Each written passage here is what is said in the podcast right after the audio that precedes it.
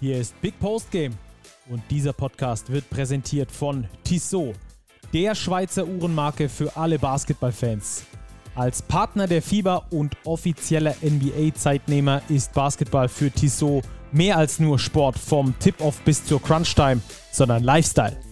Die sportliche Kollektion mit eigenen NBA-Uhren spiegelt das perfekt wider. Schaut mal rein unter www.tissotwatches.com.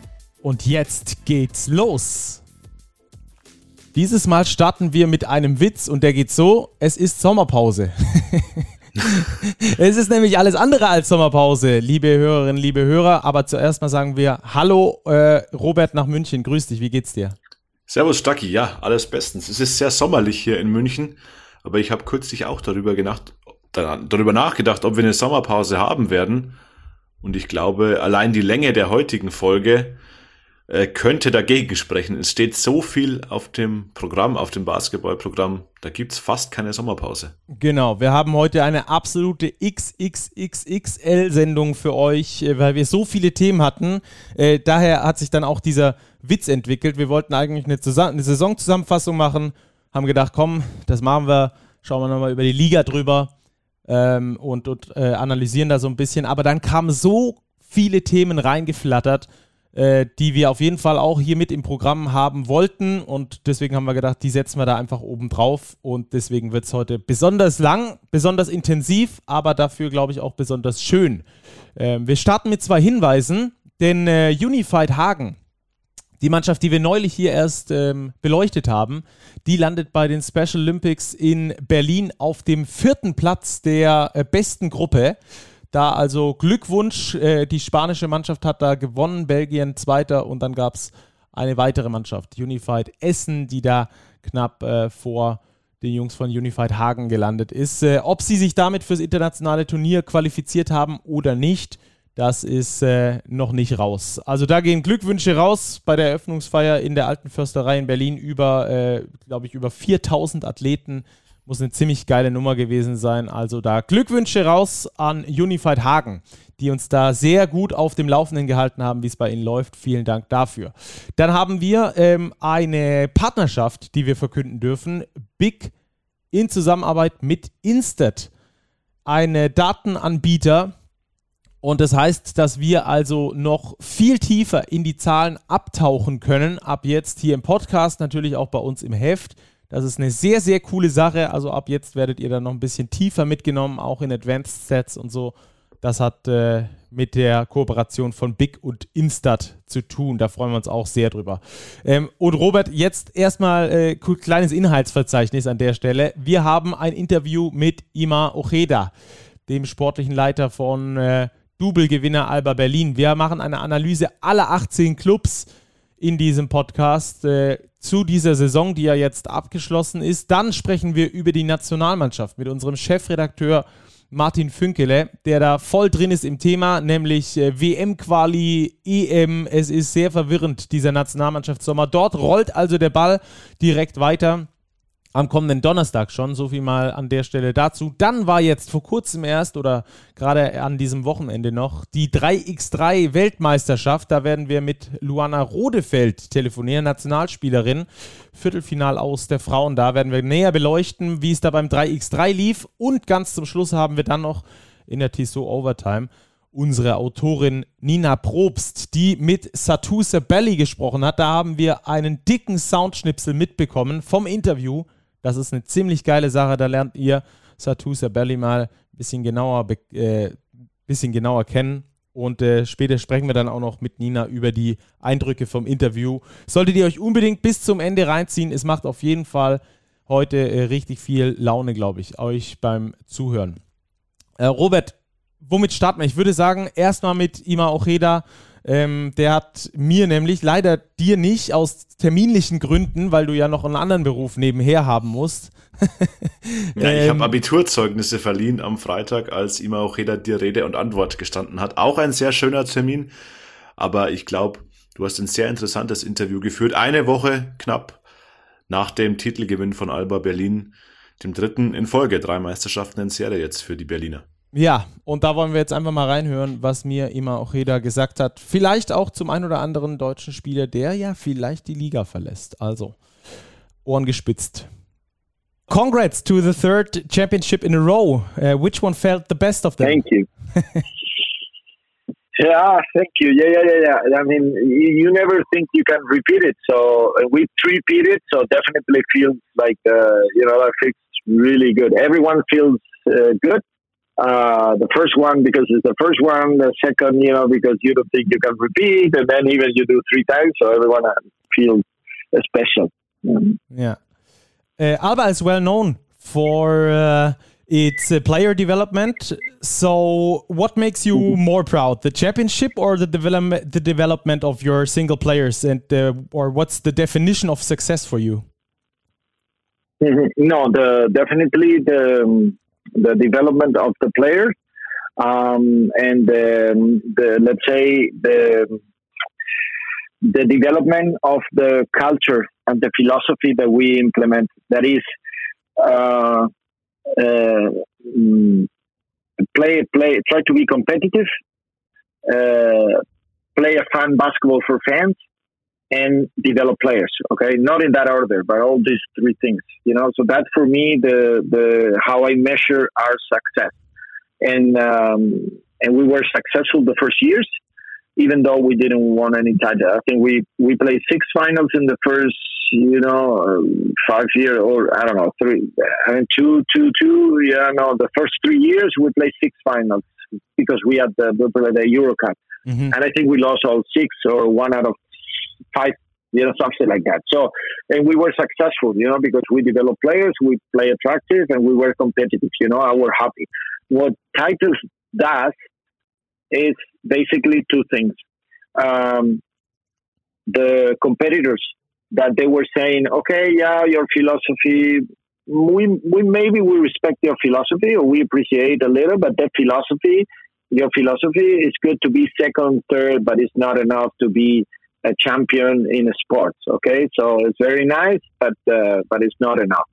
So we prove them wrong. Okay, they cannot use our argument anymore that I didn't care that they use it, but but this is the only thing.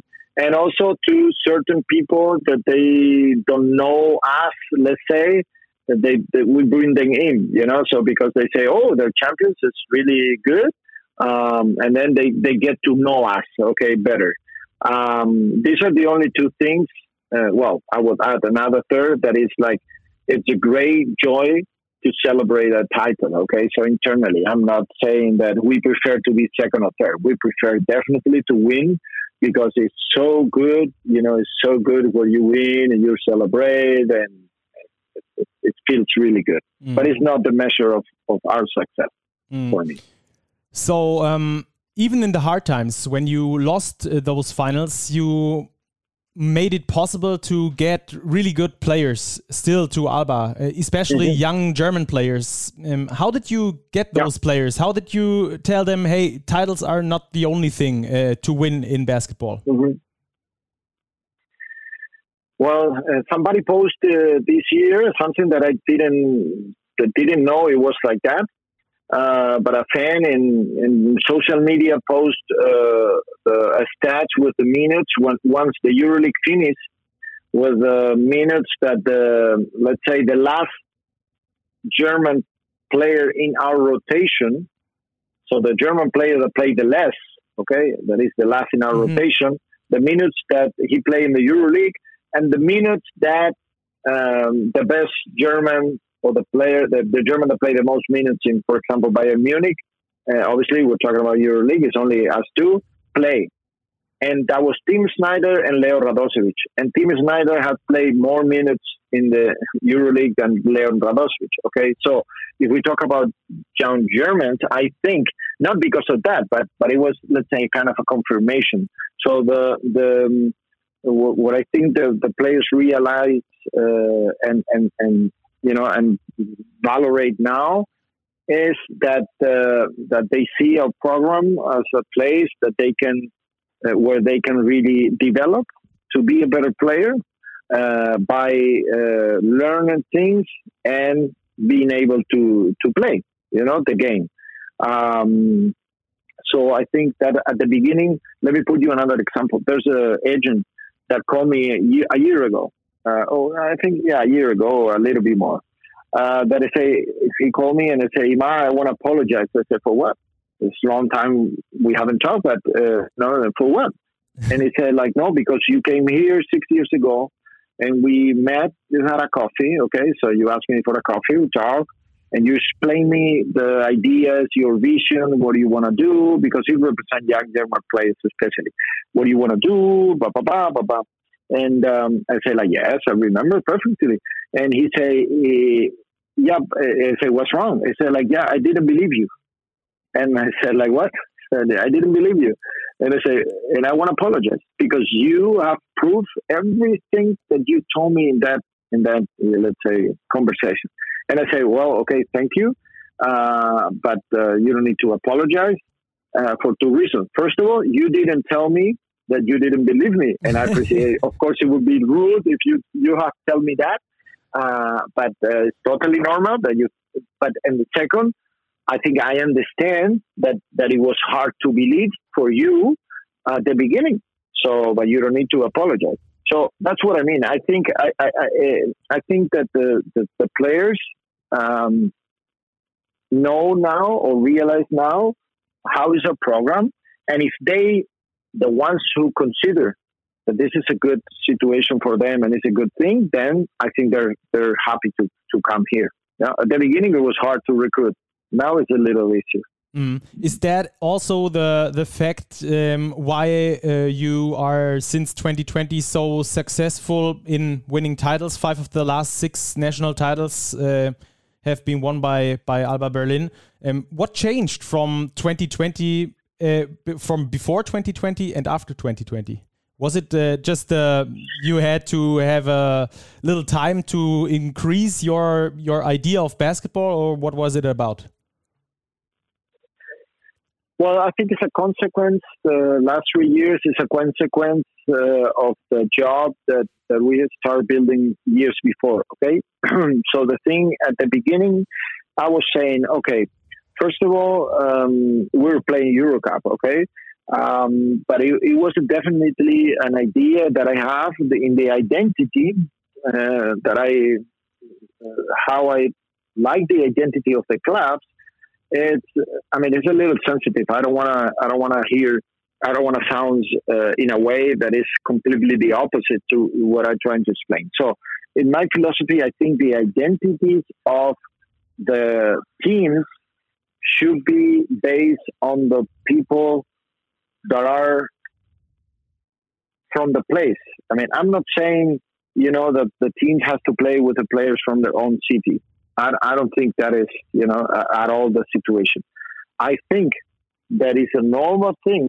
You know, I, I I'm not against globalization, okay, but I think that uh, we should all says, okay, if there is a um, a basketball club in your city that that is enough for you to play basketball, I think it's a good thing that that you play in this place, and then you move to a different place if um, the club cannot match your level, your expectations, okay, and then it's time for you to move to a to a different place. What I what I mean with this is that um, we I have clear since the beginning that uh, no matter where we where we play, if we if we compete at that time DBL and Euro Cup, I want to develop the players, you know, the, the, the German players, right? But the, even the players that are here around, okay, that they are in the organization. And and I say, okay, because I cannot to compete at the maximum level, you need the best Germans, right? But I cannot, I don't have access to those Germans. Mm-hmm. They are in the NBA or they are in, or they are in Munich because Munich has a better budget and they recruit, you know, the talent. So we need to produce our own uh, players, okay? So that was the philosophy, the idea. And then we start producing Tim Snyder, uh, Jonas Maticek, Wagner, um, uh, Malte Delo, okay, and some others that the level was, you know, not maybe not maybe good enough at that point to play for us, like Bennett Hunt or or, or Lawrence Benneke, you know, a lot of uh, players like that. So, mm-hmm. uh, what changed in these three years? You know, is like not only the guys that we that we start producing, they're very good. Okay, now very competitive, but also one is even in the in the NBA playing unbelievable, right? Like France. uh, not only those, but uh, now the established Germans, we were able to recruit, you know, established Germans as Mauro, for mm-hmm. example. Okay, so so Mauro was okay. JT was coming from Louisburg, and then we we helped him to develop to the maximum level and the last part of, of that now. But Mauro was already in a EuroLeague, was always, you know, in bigger teams, was always in, in, in, in, the, let's say, in uh, making more money, okay, you know, and, and, and that I think is, is a big gesture, you know, so he says, okay, I go to Alba because I identify with that philosophy. I will have a, a good role there uh, to express my basketball and to, and to play well. So that combination obviously make us very competitive uh, the last years. Okay, so yeah. Okay, I got you. So is that also the reason why you're a three-time champion and Bayern Munich, who has definitely a bigger budget, is not? Mm -hmm. Well, I think I think it's a it's a big part. Yes, it's a big part.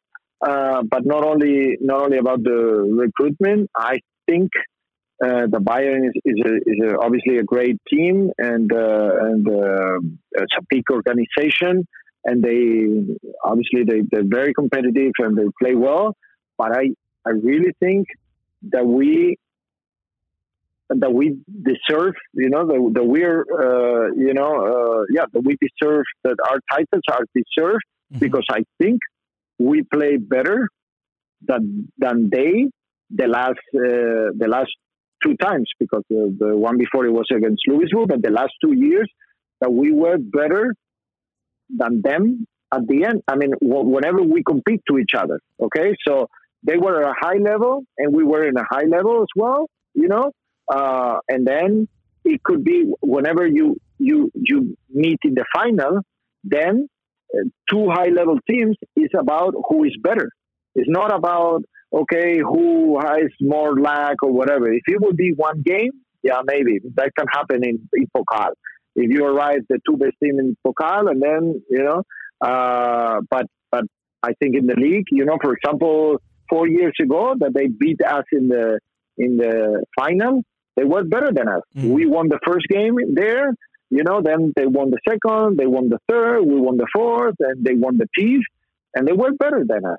Okay, uh, but the last two years, we played better uh, um, basketball than them against them. So we were better and we deserved yeah, yeah. The, the, win. Yeah. Also, the also the numbers mm-hmm. uh, are speaking in that way because you not only uh, played the most beautiful basketball, which is hard to measure, I would say, but uh, you also yeah, had the best, yeah. the best uh, offensive rating and the best defensive rating in the whole league. So um, responsible for that is mm-hmm. in this year uh, rookie head coach.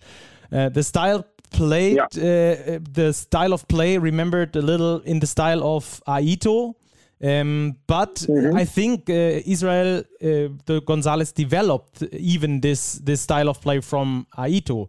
So uh, can you describe mm-hmm. Uh, what changed in a sp uh, sport view from Aito to Israel Gonzalez?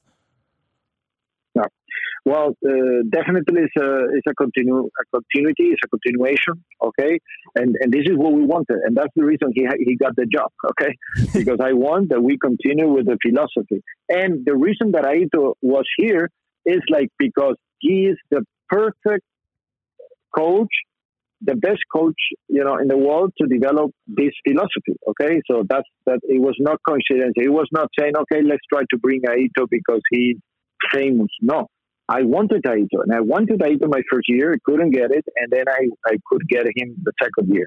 Um, so um, uh, Israel has been his assistant for long, and obviously he believed in, in that philosophy, and Aito believed in that philosophy. So he was a big help for me to implement the philosophy, and, and he was obviously the responsible of implement the the philosophy in the pure basketball thing. I cannot do that because I'm not the coach. Okay, I can I can to implement that philosophy, but by putting the right people. Uh, and this is what happened with Aito. And then Israel continuing continue with that because this is what we want. Otherwise, I would say Israel, no, this is not the way.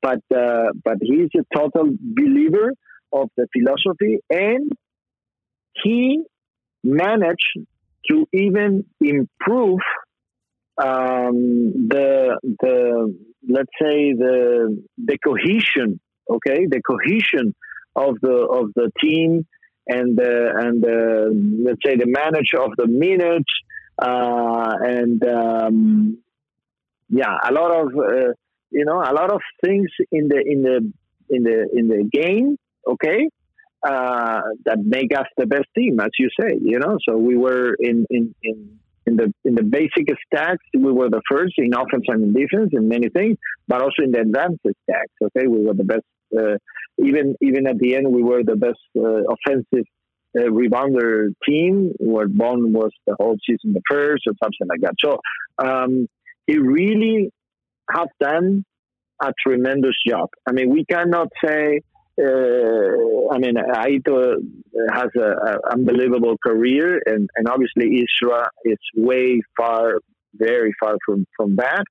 But uh, but what we can say is like he had a very very impressive year as a head coach, and first his head year as a head coach, and improve things that we accomplished and that we managed last year with Aito. So this is this is we need to give him the credit or say that uh, that he was he was unbelievable great and, and even better than, than Aito last year. And again, that doesn't mean he's better than Aito, but but he was last year, and uh, and it's you know I got it's, it's impressive, right? For a, it's totally impressive. It yeah, is. It totally is. impressive. I, I already uh, wrote about that um, as well. So uh, I, Mhm. I think that's that's Yep. really impressive. Even impressive, even as a as a rookie coach. Uh, So it was a lot about Mhm. talking about Aito, and uh, now it's a lot uh, about Gonzalez, but. Um, it's not about uh, a lot of Hima Ojeda. so, uh, do you Yeah. do you mind that there's not a lot of talking about you, um, or is that more an advantage for you to work in the silence part of the Mhm. business? Mhm.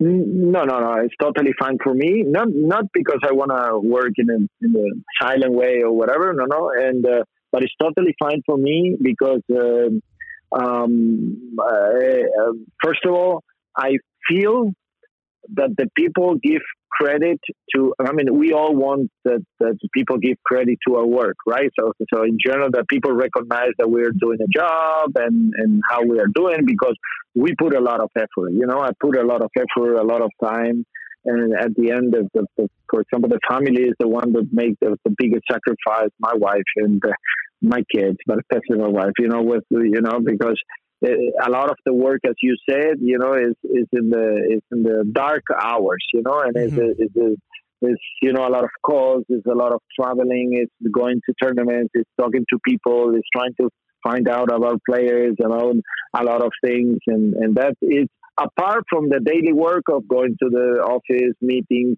going to the practice, traveling with the team. There's a lot of extra work. So, uh, but I totally feel that the that the people uh, recognize that very well, especially um, uh, the people within the organization, and, and I really appreciate that. I mean, the players, the coaches, I think they, they really do, um, and the, the, the, the, the rest of the organization, you know, obviously the management and um, and the fans. Okay, the fans also you know, I think give a lot of uh, a lot of credit, but and also the journalists. Okay, so they, you know, I think, yeah, the whole environment and, and yeah, the whole environment, you know, uh, make me feel really, really appreciate, and um, and I'm, I'm totally fine with that. And Okay. and I think, and I'm happy that now it should be about you know the the credit of the players, the coaches, uh, you know, and I'm totally fine, and it's totally deserved, you know, well deserved to them. Okay. Yeah. So it's it's good that you're getting your credit uh, as well because I mean it's your Yeah, idea of basketball and and your idea of uh, who's the next coach. You're building the team, uh, the team um, with with your identity, with your ideas. So, um, how is the working flow with you and Israel in the summer period? How can I imagine that? Does he say, Himar, I want this player, or do you say, Israel, this is the new player, deal with it? No, I say Israel. This is the new player. uh, no, it's uh, no, it's uh, it's. Um, uh, I mean, we talk a lot, and the whole summer we talk a lot the whole summer. It's like uh, and uh, try to build, you know, the whole the whole situation. Um, uh, obviously, I, I mean, what I mean is, I try to build the roster, but obviously, I, I and I like this is the, the job, and I think this is my job. Um, but obviously, I want to build a roster that it's uh, a good roster for for the coach, okay, and it's and it's going to be, uh, let's say, uh, something that it has to be a good fit. Uh, and and and I mean, I cannot bring a player that I might like, but the coach doesn't like, you know, because then it's going to be a conflict for him, you know, and for the player. So uh, I obviously always uh, try to, um, uh, you know, uh, I mean, not try. We always agree in the players that I that I that I recruit. But I, this is the, the the process is like me talking to him and say like, hey, Israel, this is a player that I like. I think he can be here. But and then we discuss a lot, and he make sometimes he make me see certain things that I don't see, uh, or I or the opposite and um, uh, and sometimes he say, "Oh, I like this guy," and then you know we we might go for that guy. So yeah, this is the way. Okay, sounds sounds really interesting. So, in the uh, last years, after every season, you lost some key players to bigger European teams. Um, there Yeah. were there were rumors already about uh, leaving about leaving players uh, such as Oscar da Silva to Barcelona. So, first off, can you give us a, give us a hint if Oscar is leaving the BBL? I think it's happening. Okay. I think it's happening. Yeah, it's happening. That, that would be really sad because we're uh, losing a lot of uh, good German players like Hollatz, like Da Silva, and also the veterans who are leaving, like uh, Günther or Alex King.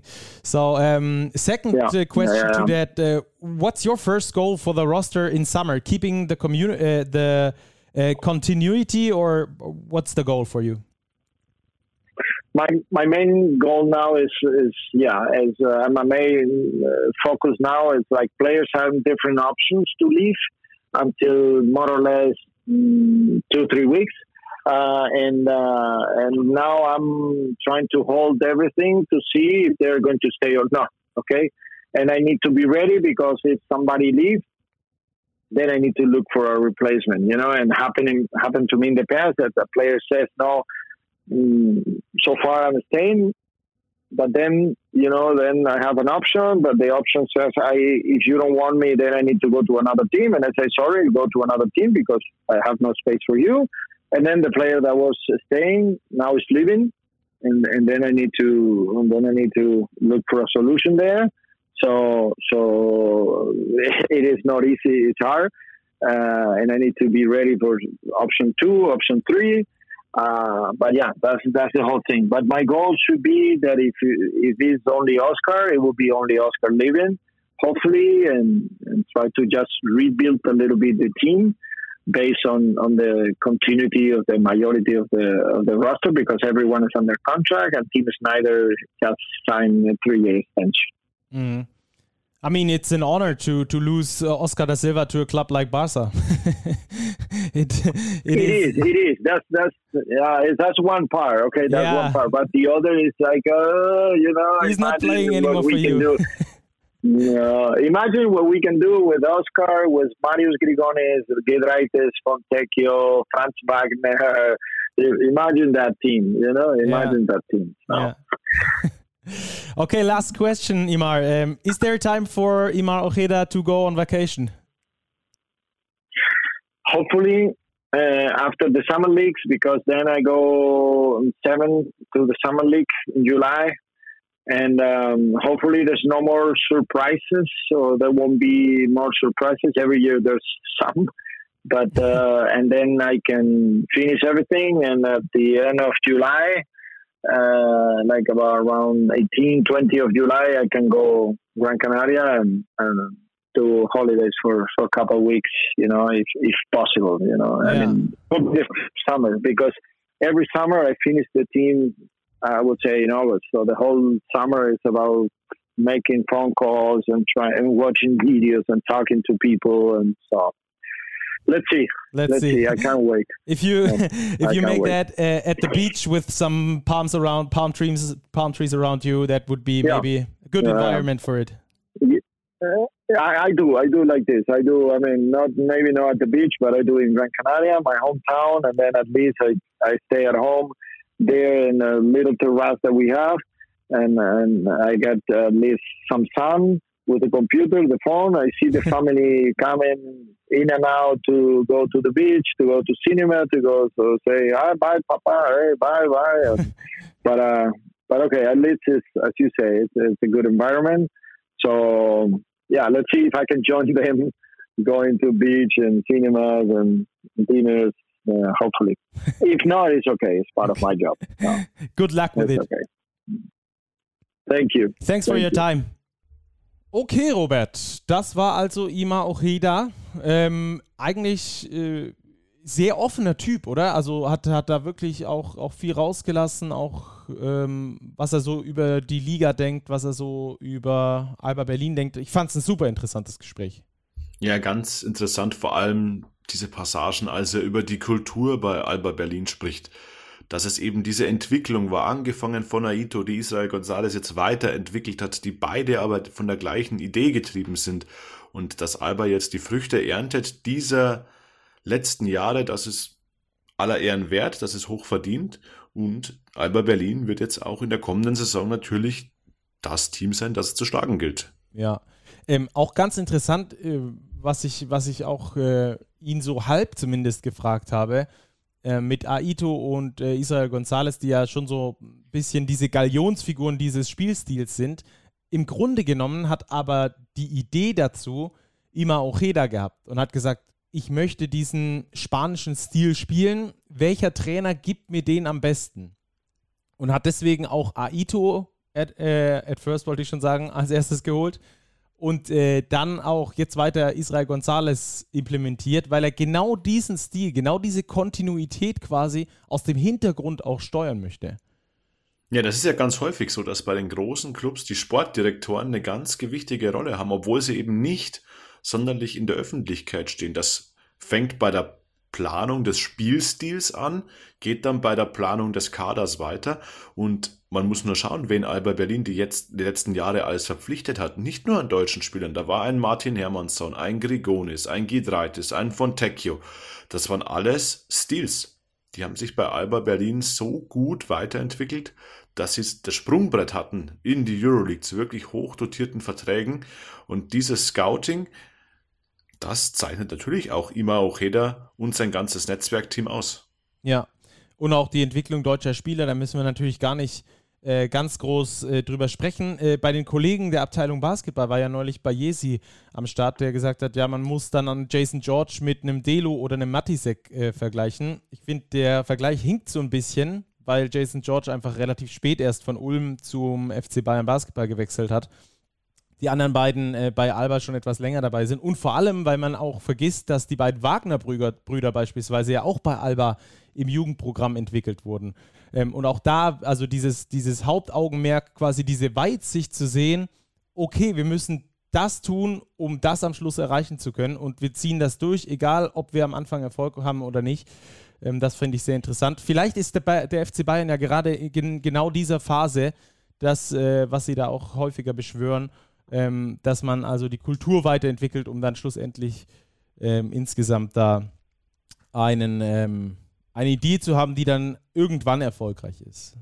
Ja, da ist ein Punkt einfach, diese Jugendarbeit, die ist bei Alba Berlin mittlerweile Jahrzehnte etabliert und das merkt man einfach. Ja. Alba stellt sich im Jugendbereich extrem breit auf, hat da eine ganz breite Basis, ein riesiges Stadtgebiet, aus dem sie schöpfen können. Und da kommen natürlich immer mehr Spieler hervor. Die Bayern machen das seit na, zehn Jahren. Und da, wenn man sagt, ja, wenn ich einen Spieler von der U12 hochziehen will, dann sind zehn Jahre, dann ist dieser Kerl jetzt Anfang 20. Der einzige, der mir hier einfällt, ist Kadim Jallo, der wirklich bei den Bayern seit den Minis gespielt hat, also ja. U10, U12. Aber ich glaube, dort braucht man einfach nur Zeit. Die Bayern investieren auch extrem viel in Jugend, in Entwicklung. Aber dann sind wir wieder beim Spagat. Dieser Sprung vom Jugendbereich in erste Mannschaft ist natürlich beim FC Bayern Basketball extrem groß und extrem schwierig. Ja. Und bevor wir jetzt zu viel wieder über Alba und Bayern sprechen, können wir, äh, denke ich mal, jetzt in unsere Saisonanalyse reinstarten. Und äh, da würde ich sagen, wir fangen an der ganz anderen äh, Seite der Tabelle an, nämlich bei den Jobstairs Gießen 46ers. Äh, also ganz unten, Platz 18. Und äh, wollen auf äh, jedes Team so um die drei Minuten, manchmal mehr, manchmal weniger verwenden. Wir wollen also drauf gucken, was haben wir zu Saisonbeginn ähm, im Power Ranking äh, gesagt, was haben, wo haben wir die Mannschaften eingeschätzt wo sind sie gelandet schlussendlich? Haben sie überperformt? Ähm, haben sie unterperformt oder haben sie äh, wie erwartet performt? Also das ist eine ganz spannende Geschichte und wir werden natürlich auch so ein bisschen auf die Hintergründe pro Club eingehen. Wie gesagt, in drei Minuten sind Nummer 18 Clubs, bis wir da durch sind, ist da schon mal ein bisschen Zeit ins Land gegangen. Von daher würde ich sagen, wir starten direkt rein. Jobs der Gießen 46ers. Robert, du hast das Power Ranking, das erste, das wir erstellt haben. Wo waren sie denn da, die Gießener? Da waren die tatsächlich auf Platz 12. Wir hatten sie auf Platz 12 gerankt. Es hatte sie keiner unserer Redakteure als Absteiger. Schlechteste Platzierung Platz 16. Es ist dann doch nur Platz 18, der letzte Platz geworden, verbunden mit dem Gang in die Pro A. Ja, Gießen wird sich neu aufstellen müssen. Und sie tun das jetzt ja auch schon mit der Verpflichtung von Frankie Ignatovic an der Seitenlinie. Ja, also klare Underperformance aus unserer Sicht auch. Ähm, also auf jeden Fall viel schlechter performt, als wir es erwartet haben. Woran lag das denn aus deiner Sicht? Es lag unterm Strich schon dann auch daran, dass die Ausländer nicht die Qualität geliefert haben, die du in der BBL brauchst. Gießen hat dann versucht, nochmal nachzuverpflichten. Ich denke an Martin Slaxer, das glaube ich war der letzte Neuzugang. Auch der hat nicht mehr die Wende herbeiführen können. Unterm Strich einfach zu wenig Qualität auf den Importpositionen. Und an dieser Stelle muss ich noch eine Entschuldigung loswerden, Stacki, nämlich an unseren Hörer Steffen Richter. Ich hatte mit Steffen Richter ja die Wette am Laufen. Er meinte als Gießener, dass es deutlich schlechter laufen wird als von uns prognostiziert. Und ich habe meine Wettschuld noch nicht eingelöst. Ich verspreche hiermit, ich werde das in dieser kommenden Woche tun. Es wird sich ein Paket auf den Weg machen von München in Richtung Gießen. Zumindest ein Wermutstropfen in tatsächlicher Form, vielleicht Wermut, ich weiß es nicht, oder Bier.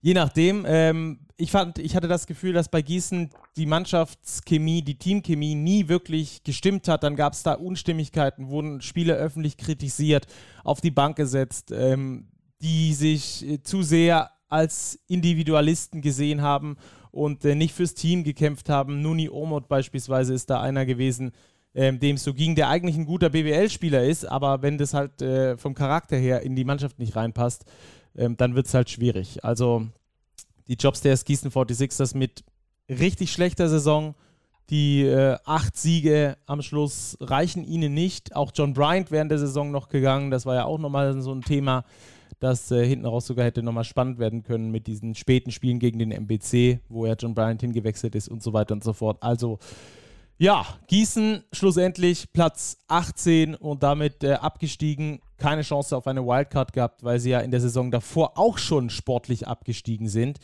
Ähm, ich glaube aber nicht, Robert, dass diese 350.000 Euro, äh, die sie für die Wildcard hatten, für dieses eine Jahr bezahlen müssen, einen Ausschlag gegeben hat. Ich glaube, dass das nicht unbedingt besser gewesen wäre, äh, wenn sie die noch gehabt hätten. Also am Geld lag es nicht, will ich damit sagen.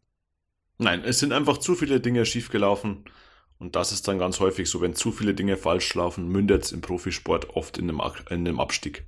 Also, dann im Abstieg gemündet, im sportlichen Abstieg zumindest, äh, Platz 17 auch bei den Fraport Skyliners. Äh, wo hatten wir die denn gerankt vor der Saison? Ja, natürlich auch deutlich weiter oben. Lass mich gucken, Stacki, die Fraport Skyliners hatten wir auf der 13. Boah, das ist ja. schon ein dicker Unterschied. Also, also auch eigentlich im gesicherten Mittelfeld, minus vier Plätze. Ja. Aber fürs gesicherte Mittelfeld hat es auch äh, definitiv nicht gereicht, ne? Nee, eben. Also bei den Frankfurtern, ja, wir hatten sie allesamt, wenn ich nochmal auf die Übersicht blicke, zwischen Platz 10 und 13 einsortiert.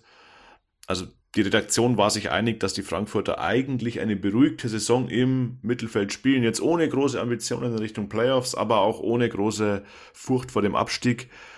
Ja, unterm Strich waren es auch hier ähm, meiner Ansicht nach viele Importspieler, die einfach nicht so geliefert haben. Ich, der Center, der Bishop, dann Donaldson, der Point Guard, da waren zu viele Schlüsselpositionen, die nicht gezündet haben.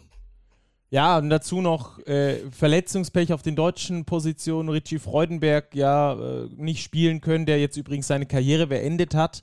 Da geht äh, viel Erfolg raus für den weiteren Karriereweg. Ähm, Bruno Vircic, der sich kurz vor der Saison das Kreuzband gerissen hat, der jetzt äh, für die Hakro Merlins Kreisheim in der nächsten Saison spielen wird. Ähm, also dabei Frankfurt irgendwie auch nicht so richtig viel Glück hatte, kam ja aus der Bayern-Jugend nach Frankfurt, um da als großes Projekt zu sein. Ähm, es hat irgendwie alles nicht so richtig äh, zusammengepasst. Len Schormann, der konnte eine Zeit lang davon profitieren, hat da äh, eine Zeit lang eine richtig gute Saison gespielt, aber halt auch nicht wirklich stabil, was selbstverständlich oder was ganz normal ist für einen jungen Spieler. Tess Robertson mit, mit äh, Verletzungsproblemen über, über die Saison und das macht es dann natürlich auch immer nochmal schwieriger und Tess wird auch nicht jünger. Ähm, und das ist dann natürlich äh, ein, ein Problem, dass du, das ist so ein rollender Schneeball, der halt immer größer wird, den du halt irgendwann dann auch nicht mehr wirklich einfangen kannst. So hatte ich so ein bisschen das Gefühl, dass es bei, Fra bei Frankfurt so die, ähm, die, die Sache war. Am Schluss auch mit, mit dem neuen Coach dann nochmal versucht, irgendwie nachzuhelfen, aber auch das hat nicht wirklich geholfen. Nee, sie haben alles versucht, Trainerwechsel, nochmal nachverpflichtet, namhafte Spieler, Will Cherry, Jamal McLean, Punitka, aber der Schneeball, der gerollt ist, war so groß und schon so schwer, dass er nicht mehr aufzuhalten war. Jetzt gibt's eine Wildcard, einen neuen Coach, Gerd Hamming. Und damit muss sich auch Frankfurt jetzt neu aufstellen und alles versuchen, jetzt sportlich wirklich die Klasse zu halten. Das, glaube ich, muss kommende Saison das oberste Ziel sein und sich dann wieder sukzessive weiter nach oben zu arbeiten. Ja. Drei Heimspiele nur gewonnen von 17. Das ist, glaube ich, auch ein ganz großes Thema äh, der Fraport Skyliners gewesen. Sie müssen sich wieder wohler fühlen da in der eigenen Arena und äh, da wieder ein paar Siege mehr holen. Sie sind ja noch Teil der Mannschaft, du hast es äh, Teil der Mannschaft, genau, Teil der Bundesliga-Mannschaft sozusagen der Clubs. Ähm, sind sie da noch dabei und ja, schauen wir mal, wie das dann kommende Saison läuft. Hoffentlich dann mit dem Klassenerhalt. Den hat übrigens der Syntanix MBC geschafft mit elf Siegen aus 34 Spielen. Die haben zum Beispiel zu Hause äh, öfter mal überzeugt. 8 zu 9, die Statistik zu Hause, das ist eine sehr gute Statistik für eine Mannschaft, die so weit unten drin steht. Also acht Heimsiege geholt. Wo hatten wir denn den MBC? Den MBC, da haben wir einen Treffer gelandet auf der 16. Ja, und woran lag es aus deiner Sicht? Ja, es war irgendwie so eine typische MBC-Saison. Wieder viel Offense, wenig Defense. Und mit dieser Offense, die sie ohne Zweifel hatten, haben sie es geschafft, genug Spiele zu gewinnen, um am Ende über dem Strich zu stehen. Ich glaube, das fasst die Saison des MBC ganz gut zusammen.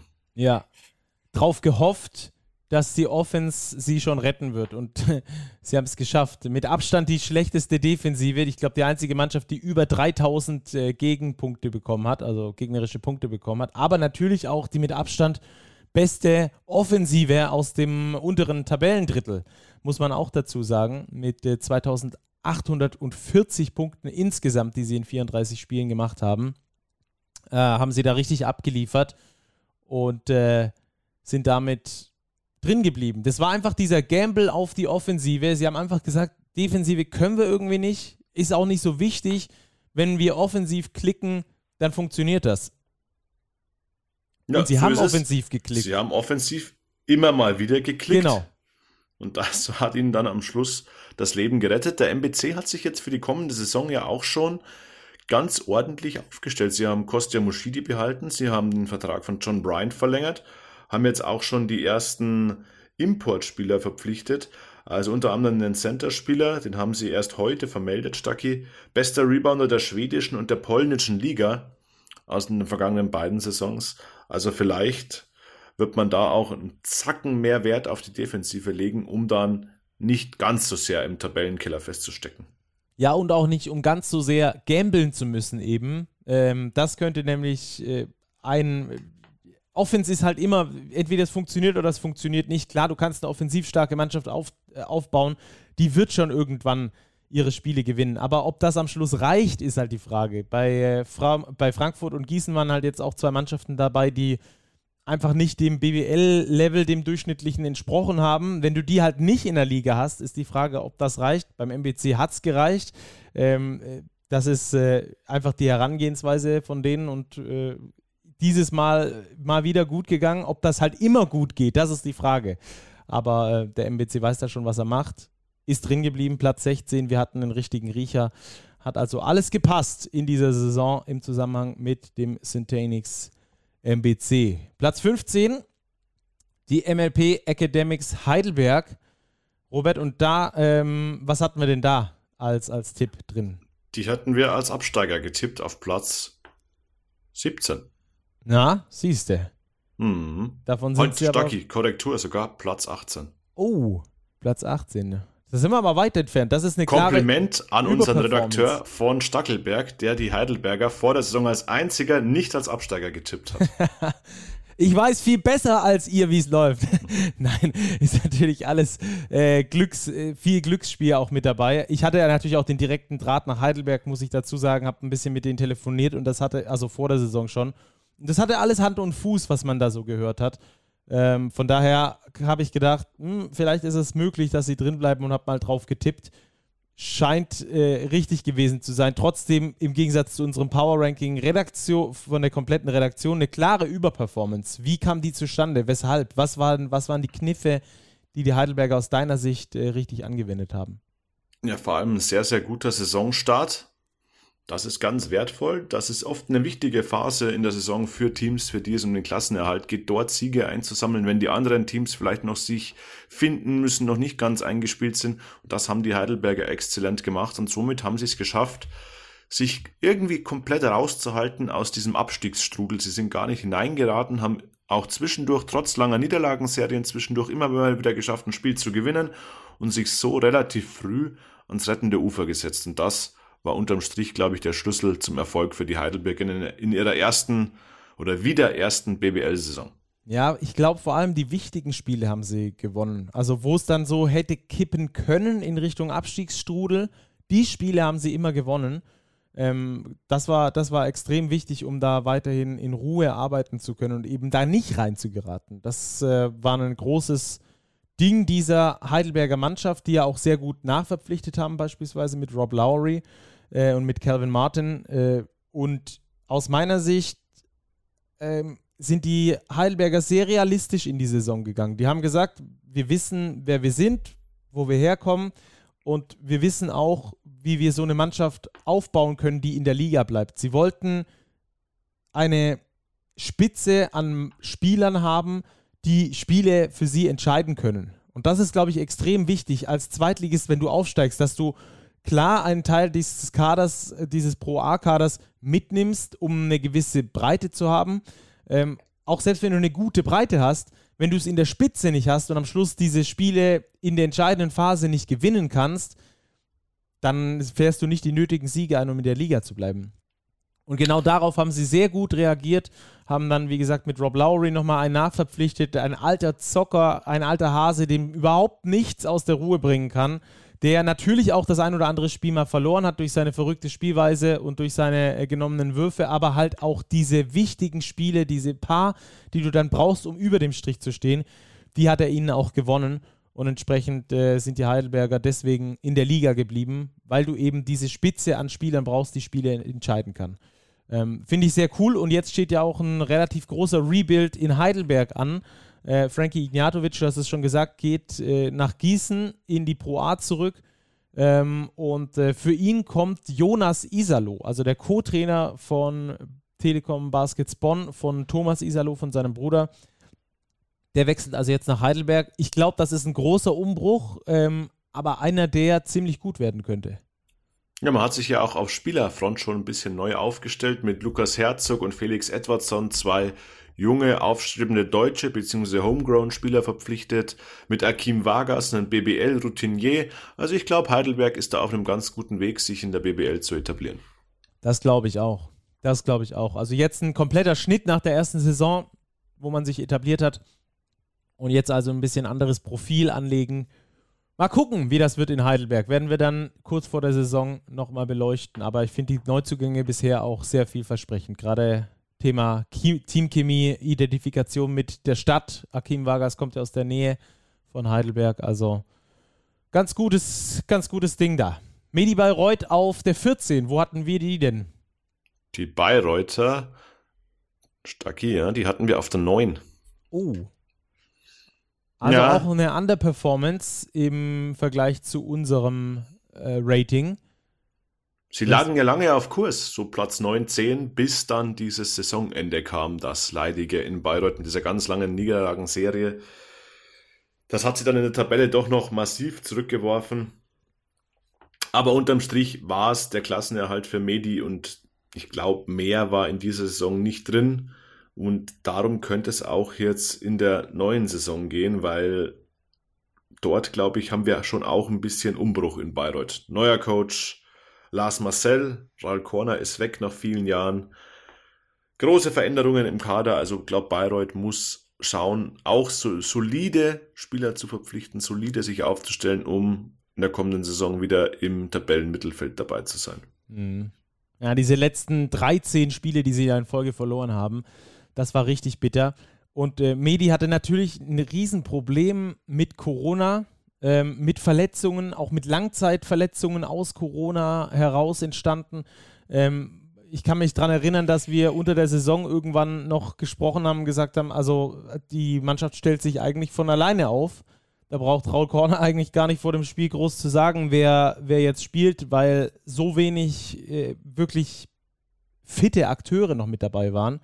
Das hat sich dann irgendwann hinten raus geändert, aber ähm, ich glaube, da ist dann auch wie so ein, so ein Druck von, von, von den Spielern abgefallen, dass jetzt wieder alle da sind, dass sie es einfach dann nicht mehr sortiert bekommen haben und dann äh, langfristig da diese Niederlagenserie gestartet haben. Ähm, auch im, im FIBA Europe Cup ja gut begonnen, erste Runde überstanden, in der zweiten sind sie dann da rausgeflogen.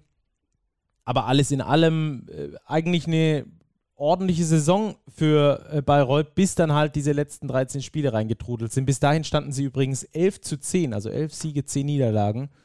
Und wenn du dann am Schluss halt 11, 23 stehst, dann äh, hast du zwar Glück, dass du nicht in den Abstiegskampf noch rein äh, weil da zwei Mannschaften sind, die keine elf Siege holen werden in dieser Saison, aber alles in allem keine wirklich gute Saison und deswegen von uns äh, eine Underperformance, oder? Als Absolut. Stempel. Nächstes Team, Stucky, hat eine massive Überperformance. Die hatten wir nämlich als Absteiger gerankt auf der 17. Das sind die Basketball-Löwen Braunschweig, die auf Platz 13 eingelaufen sind. Für mich eine der Überraschungen der abgelaufenen Saison.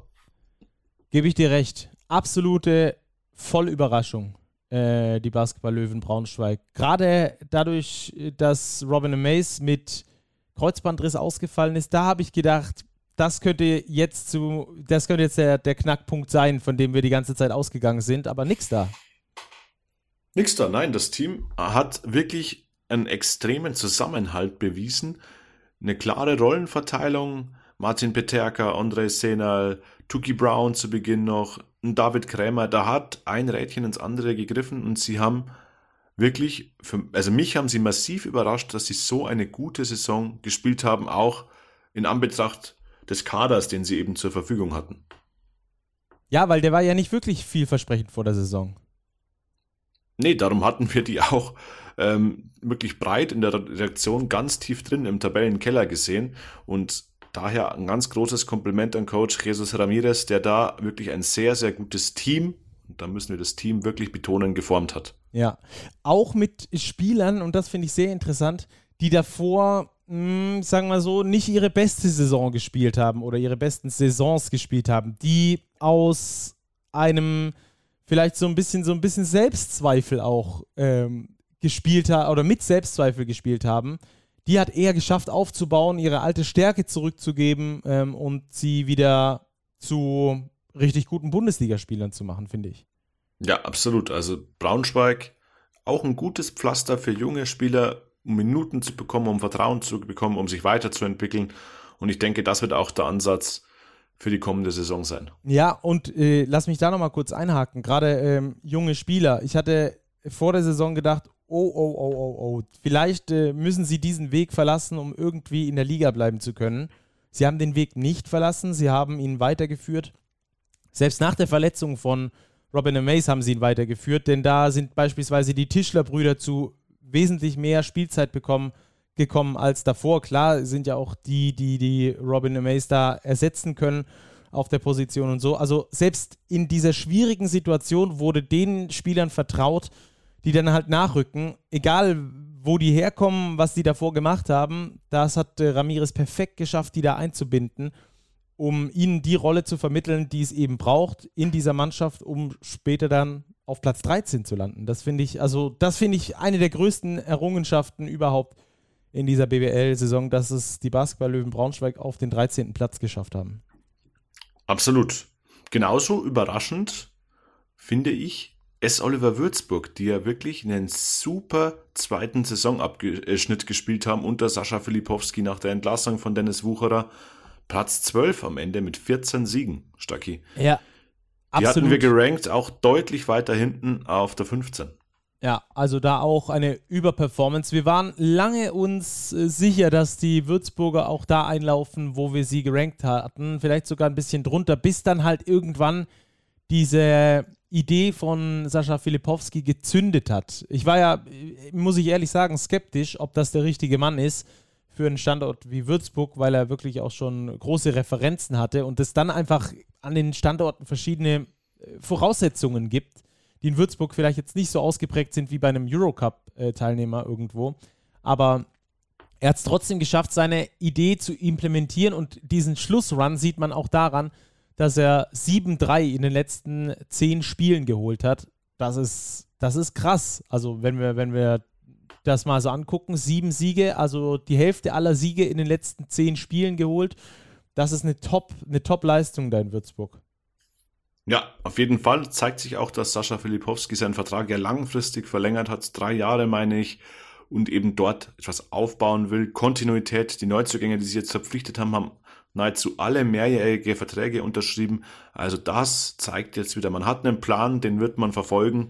Und da bin ich sehr gespannt, wie sich der in der Saison 22, 23 dann eben zeigen wird. Ja, bin ich auch sehr gespannt, vor allem weil die Würzburger ähm, äh, schon wieder so früh auf dem Transfermarkt zugeschlagen haben. Das hat man ja schon letztes Jahr gesehen, dass sie da extrem früh dran waren und das ist ja auch dieses Jahr wieder so gewesen.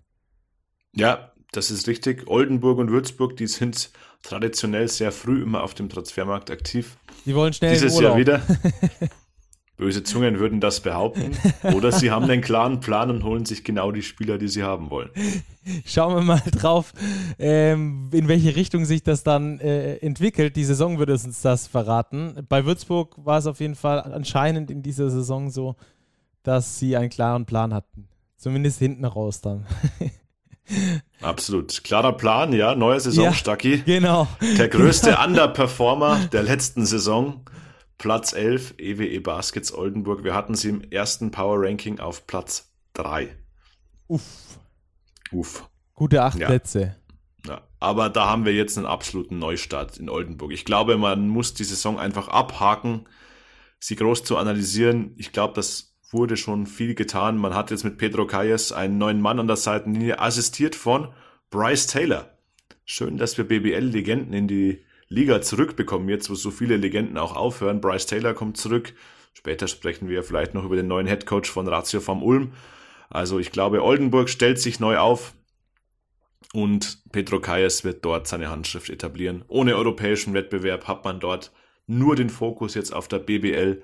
Und ja, ich glaube, man wird die Playoffs schon wieder angreifen. Ja, das glaube ich auch. Es könnte so einen Bonn-Effekt geben. Die haben ja in der vergangenen Saison auch nicht international gespielt und äh, sehr, sehr gut performt durch eben ihre Konzentration auf die BBL. Aber Robert, ganz so einfach lasse ich dich nicht gehen. Das wurde ja schon zu Genüge analysiert. Auch von uns. Wir haben ja schon ein bisschen rumanalysiert, aber wir sind hier in der Saisonanalyse. Deswegen müssen wir da auf jeden Fall nochmal drauf gucken, was da in Oldenburg eigentlich passiert ist. Denn äh, das war die falsche Mannschaft für den äh, vielleicht richtigen Trainer, der falsche Trainer für die vielleicht richtige Mannschaft. Wo hast du diese Dissonanz ausgemacht, dass es einfach überhaupt nicht zusammengepasst hat bei Oldenburg? Ja, unterm Strich ist es so, wie du das jetzt analysiert hast. Man hatte viele sehr gute Offensivspieler, Michalak, Max Heidegger, die sehr viel den Ball in der Hand gehabt haben, Phil Pressey noch dazu.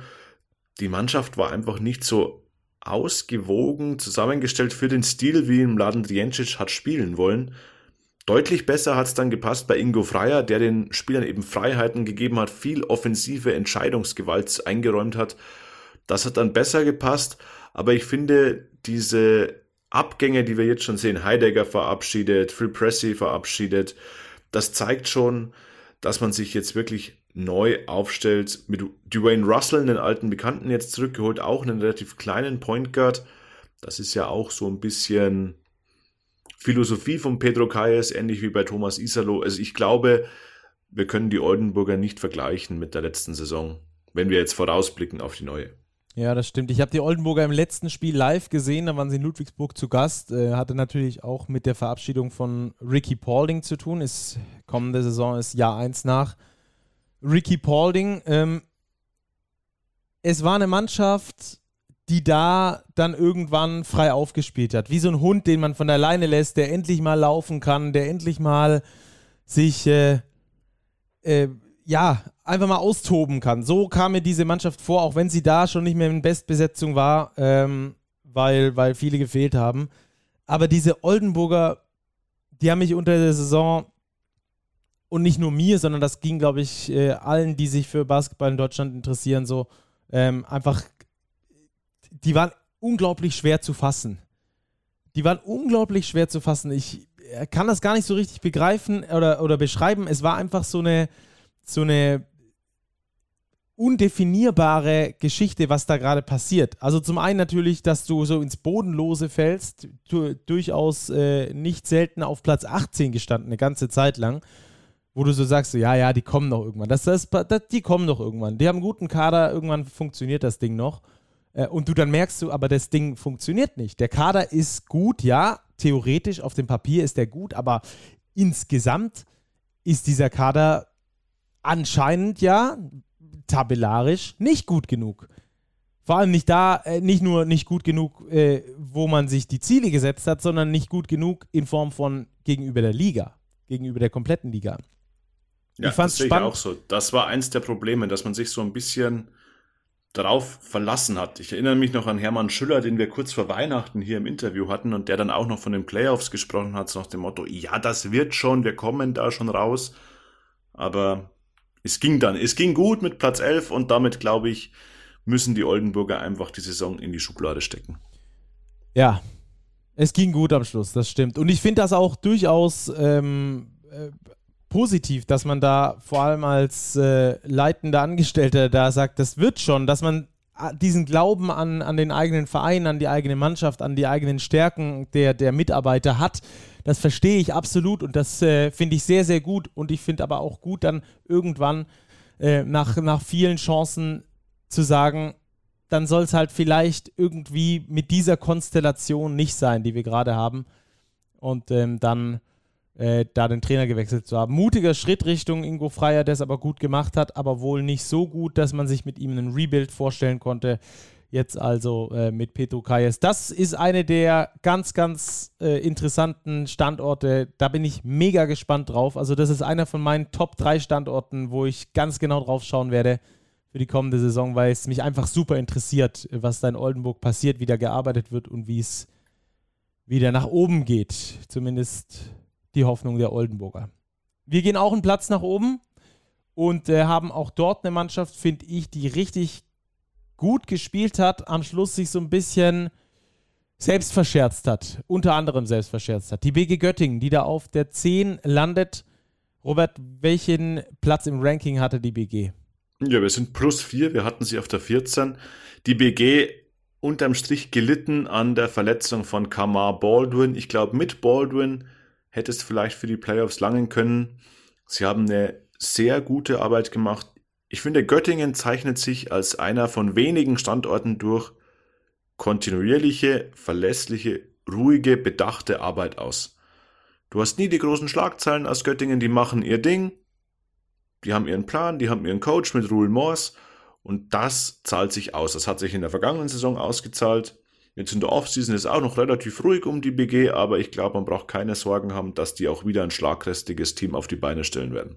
Ja, Abgänge von Phil Hartwig in Richtung Würzburg und von Akim Vargas in Richtung Heidelberg dürften wehtun bei der BG. Ähm, aber wir wollen erstmal noch auf die Vergangenheit nochmal blicken. Die Göttinger lange in den Playoffs gestanden oder unter den Playoff-Teams gestanden. Kamar Baldwin, der sich dann da in der heißen Saisonphase verletzt hat und dann ging es wirklich äh, bergab für die, für die Göttinger. 2-8 aus den letzten zehn Spielen, nur zwei Siege geholt. Das ist sehr mager. Die letzten sechs in Folge verloren. Da waren natürlich auch ein paar kuriose Dinge dabei. Aber wenn du mal in so einer Abwärtsspirale drin bist, dann ist es da unheimlich schwer, auch wieder rauszukommen. Ähm, die Göttinger, ich würde auch vom Potenzial her sagen, nicht unbedingt ein äh, Playoff-Team. Deswegen auch hier aus, aus meiner Sicht eine starke Überperformance, die es wirklich herauszuheben gilt. Denn die Göttinger selbst vor der Saison haben sich, glaube ich, auch nicht gesagt, Mensch, jetzt holen wir mal die Playoffs, Leute. Und wenn das nicht wird, dann ist die Saison scheiße. Das ist, nie, das ist nicht der Fall gewesen. Deswegen hier diese Overperformance auch in dieser Größenordnung. Ich glaube plus vier, ne? Plus vier war die Overperformance der BG Göttingen. Ja, richtig. also im Gegensatz zu unserem Ranking. Ähm, sehe ich da auf jeden Fall. Und die Göttinger könnten sich ja mit dem internationalen Geschäft belohnen. Es sind noch zwei Plätze, ich glaube, oder einer für die Quali im äh, Europe Cup äh, frei. Also da könnte es für die BG Göttingen noch für den Europe Cup erreichen. Wäre eine coole Sache auf jeden Fall, die dann nochmal nachträglich einfach ähm, die Kirsche auf diese Saison draufsetzt, auch wenn es für die Playoffs nicht gereicht hat, wo man natürlich sehr, sehr gerne reingekommen wäre. Aber alles in allem trotzdem eine sehr erfolgreiche Saison. Ähm, wo geht es dahin äh, in den kommenden Jahren oder in der kommenden Saison, Robert? Äh, klar, der Kader steht noch nicht, aber du hast schon von Kontinuität gesprochen. Kontinuität ja. auch, auch beispielsweise, dass der Coach ja im äh, Finden äh, underrated von Underrated Guards sehr, sehr gut ist. Ja, absolut. Ich sehe die Göttinger eigentlich wieder in dem Bereich, in dem sie jetzt sich bewegt haben. Wenn es sehr, sehr gut läuft, geht es vielleicht in Richtung Playoffs. Wenn es nicht ganz so gut läuft, geht es zwei, drei, vier Plätze weiter nach unten. Ähm, ich glaube, man etabliert sich da jetzt gerade, baut wirklich gefestigte Strukturen auf, um dann mittelfristig vielleicht doch noch den nächsten Schritt nach vorne zu machen. Der nächste Schritt wäre dann die Playoffs. Definitiv. Ja. Und international würde ihnen dabei vielleicht helfen. Es wäre auf jeden Fall schön, wenn wir die Göttinger im Europe Cup sehen würden. Kreilsheim und äh, Bayreuth letztes Jahr dabei gewesen. Dieses Mal Kreisheim und Göttingen, das wäre eine ganz coole Sache, glaube ich. Auch mit der das Spieler-Recruitment vielleicht dann auch nochmal einen Tick einfacher werden dürfte für die BG Göttingen. Offizielle Verlautbarung dazu gibt es noch nicht in Richtung Europe Cup. Die Basketball Champions League hat jetzt erstmal ihre Teilnehmer bekannt gegeben. Ähm, FIBA Europe Cup könnte es dann auch für Platz 9 heißen, nämlich für die Hakro Merlins Kreilsheim. Auch die mit einer eigentlich für ihre Verhältnisse richtig, richtig guten Saison. Wie hatten wir die denn geratet? Wir hatten sie auf der 10, also auch knapp außerhalb der Playoffs. Ja, da sind sie jetzt unterm Strich auch gelandet, auch geschuldet natürlich der Verletzung von TJ Shorts, aber unterm Strich steht für die Hakro Merlins eine überragende Saison zu Buche. Pokal, Top 4, Finale. FIBA Europe Cup, Finale, ja, Pokalfinale meine ich. Ähm, Im europäischen Wettbewerb erstmals Luft geschnuppert und auch richtig gut abgeschnitten. Also für Kralsheim ein kleiner Wermutstropfen, dass es nicht ganz für die Playoffs gelangt hat. Dafür unterm Strich in den anderen beiden Wettbewerben richtig gut abgeliefert. Auch dort wird schon gute Arbeit geleistet, langfristige Verträge gemacht mit Sebastian Gleim, einen ambitionierten deutschen Coach. Also da geht alles in die richtige Richtung und die Kralsheimer werden sich nächste Saison wieder strecken für die Playoffs, ganz klar. Mhm. Ich habe so ein bisschen das Gefühl, dass in Kreisheim gerade neue Maßstäbe gesetzt werden. Und zwar in der Verlängerung von deutschen Spielern. Wann diese Verlängerungen stattfinden oder überhaupt wann neue äh, deutsche Spieler unter Vertrag genommen werden. Denn das ist bei den Kreisheimern immer extrem früh. Und ich glaube, dass ein paar Mannschaften äh, auf die Idee kommen, ihre deutschen Spieler ebenfalls so früh äh, vertraglich zu binden oder zumindest mal äh, sich nach neuen deutschen Spielern umzugucken. Auf dem Transfermarkt ist ja eh so, du kannst ja davon ein Lied singen, äh, Robert, dass erstmal nach den deutschen Spielern geguckt wird in dem Kader, ne? So ist es in der Regel. Die meisten Teams schauen erstmal, was geht auf Deutsch weil dort haben wir in dieser Saison ja schon einige Spieler, die aus der Liga scheiden. Das sind vielleicht Namen, die für Teams aus den Tabellenregionen Kreilsheim, Göttingen und so weiter jetzt nicht unbedingt relevant sind, aber die Gesamtanzahl an deutschen Spielern hat jetzt vielleicht eher abgenommen. Das heißt, man muss sich orientieren, was gibt's vielleicht in der Pro A zu finden, wo gibt's deutsche Spieler im Ausland. Ich denke an so Typen wie Philipp Hartwig, der ja in der zweiten spanischen Liga unterwegs war, dann in die BBL kam. Und wenn ich da natürlich schaffe, wie es die ähm, Hakro Merlins tun, meinen Stamm an Deutschen mit Boggy, mit Fabi Black, mit Mo Stucky eben zusammenzuhalten, mit Bruno Vricic, meiner Ansicht nach ein extrem talentierter Spieler. Ich habe ihn in München spielen sehen in der Jugend. Ähm, ich glaube, er kann wirklich ein guter BBL-Spieler werden, hatte nur Verletzungspech. Jetzt den noch dazu zu holen, damit hat man wirklich eine gute Basis, auf die man sich wieder gezielt dann mit Ausländerverpflichtungen verlassen kann und diese dann eben ausbauen kann. Ja. Ja, ähm, ich glaube, dass das gar nicht so wenig Einfluss hat, was du gerade gesagt hast. Äh, die Spieler, dann schweifen wir mal so ein bisschen ab, das ist, macht jetzt nichts aus, aber ähm, die Spieler, die jetzt aus der Liga gehen, wenn wir mal drüber nachdenken, Nihat Djedovic, der äh, zu Unicaja Malaga geht, ähm, Oscar da Silva, der zu Barcelona wechseln wird, ähm, dann haben wir noch Justus Hollatz, der äh, ebenfalls in die ACB wechseln wird. Äh, dazu geht Per Günther, der äh, seine Karriere beendet, Alex King, der seine Karriere beendet. Das sind fünf äh, Topspieler Deu mit deutschem Pass, die du irgendwie ersetzen musst. Und wenn du die gleichbleibende Qualität nicht finanziell äh, stemmen kannst oder bessere Qualität, was du nicht kannst, weil du dir keinen ähm, Vogtmann leisten kannst, keinen Pleis leisten kannst, keinen Bartel leisten kannst, keinen Akpina leisten kannst, dann müssen die deutschen Spieler für die Top-Teams ja auch irgendwo herkommen. Also gehe ich eher davon aus, dass es dann ein äh, nach oben rücken gibt. Und umso wichtiger ist es dann für Clubs wie Kreisheim beispielsweise, eben die deutschen Spieler so früh, wie sie es wieder getan haben, unter Dach und Fach zu bringen, die äh, Verträge zu verlängern. Fabi Black haben wir übrigens noch vergessen bei dieser äh, Konstellation ähm, der, der deutschen Spieler da bei den, bei den Hakro Merlins Kreisheim. Also das ist schon echt eine, ähm, eine, eine Geschichte, die die Kreisheim, die die Hakro Merlins Kreisheim, glaube ich, der Liga gerade vormachen, wie es äh, sein kann, erstens einen Ort zu bieten, wo sich Spieler auch wohlfühlen. Man, ich meine, die allerwenigsten waren wahrscheinlich in ihrem Leben bisher in Kreisheim. Das ist eine sehr überschaubare Stadt von der Größe her, mit natürlich auch den äh, mitbringenden überschaubaren Möglichkeiten von äh, Ausgehen und solche Sachen, äh, was man mal, wenn man kein Training hat oder kein Spiel hat, gerne mal machen würde aber trotzdem fühlen die sich dort irgendwie wohl. Das muss ja irgendwas haben. Und ich glaube, dieses Gesamtkonstrukt zusammen mit, den, ähm, mit dem sportlichen Erfolg führt dann natürlich dazu, dass du auch diese Spieler weiter verpflichten kannst. Also es geht, glaube ich, auch nicht nur ums Geld. Äh, bei den Jungs vor allem nicht, äh, sonst würdest du nicht in Kreilsheim spielen. Äh, sonst würdest du dich lieber irgendwo anders auf die Bank hocken. Ähm, und, und da machen die Kreilsheimer gerade, glaube ich, der Liga was vor, wo viele davon lernen können äh, gerade der, dieser Zeitfaktor ähm, ist, ist glaube ich, eine große Geschichte für die Zukunft, wenn du deutsche Spieler sein willst, äh, vor allem wenn sie wie gerade weniger werden. Ja, so ist es. Mit dieser hohen Qualität. Können sich natürlich immer welche entwickeln, aber ähm, ja.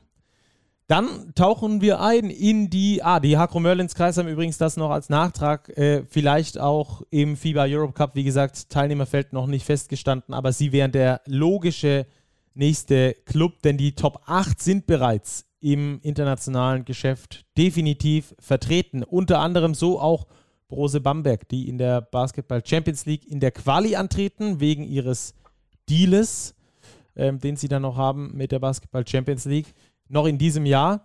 Aber Platz 8 äh, berechtigt sie zumindest oder berechtigte sie zumindest auch in den Playoffs dabei zu sein.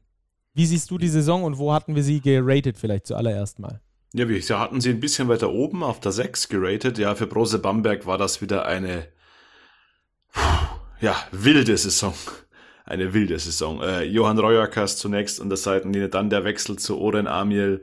Am Schluss irgendwie noch mit gewonnenen direkten Vergleichen und einer kleinen Siegesserie auf 18 Siege und somit Platz 8 gekommen. Dann aber in der ersten Runde absolut chancenlos gegen Alba Berlin.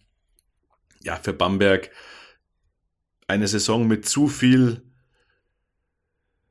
Geschehnissen neben dem Parkett, glaube ich. Da war einfach zu viel, zu viel los in Bamberg und darum wird es gehen, diese Sachen mal wieder zu runterzudrücken, alles in geregelte Bahnen zu bekommen, Konstanz reinzubekommen. Wir wollen nicht den berüchtigten Reset-Knopf in den Mund nehmen. Aber jetzt glaube ich, man hat sich entschieden, mit Oran Amiel weiterzumachen. Ich finde die Entscheidung gut.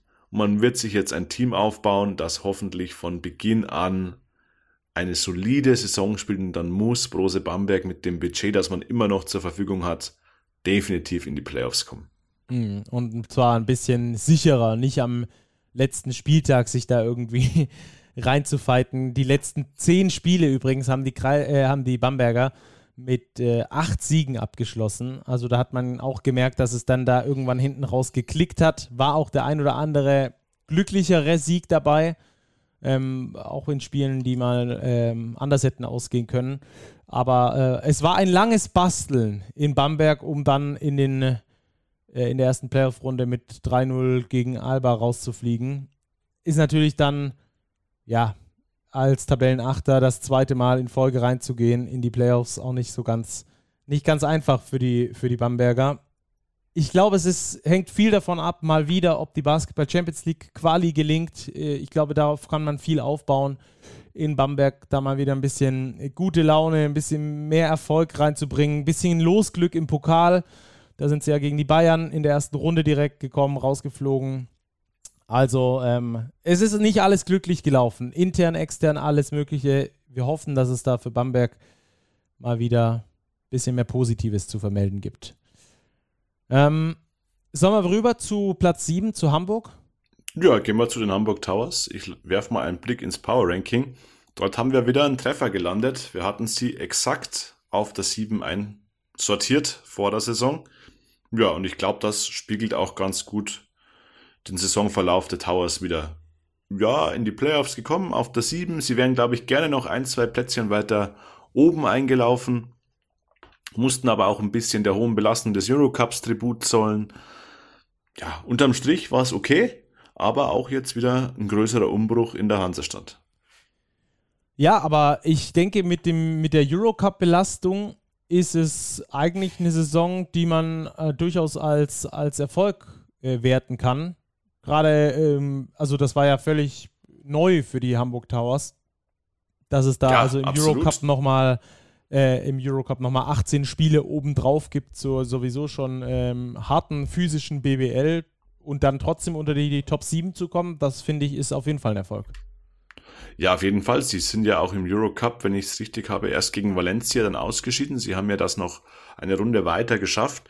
Äh, Playoff plus Eurocup ist für einen jungen Standort wie Hamburg absolut eine gute Saison. Das können wir so festhalten. Ja.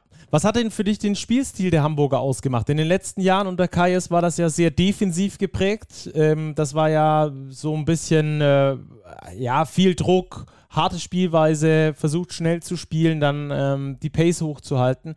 Ich fand, das hat sich jetzt in dieser Saison ein bisschen geändert, gerade durch so Spieler wie Caleb Holmesley beispielsweise, die du, glaube ich, auch nicht bekommen hättest, wenn du nicht im, Eurocup, im Eurocup gespielt hättest.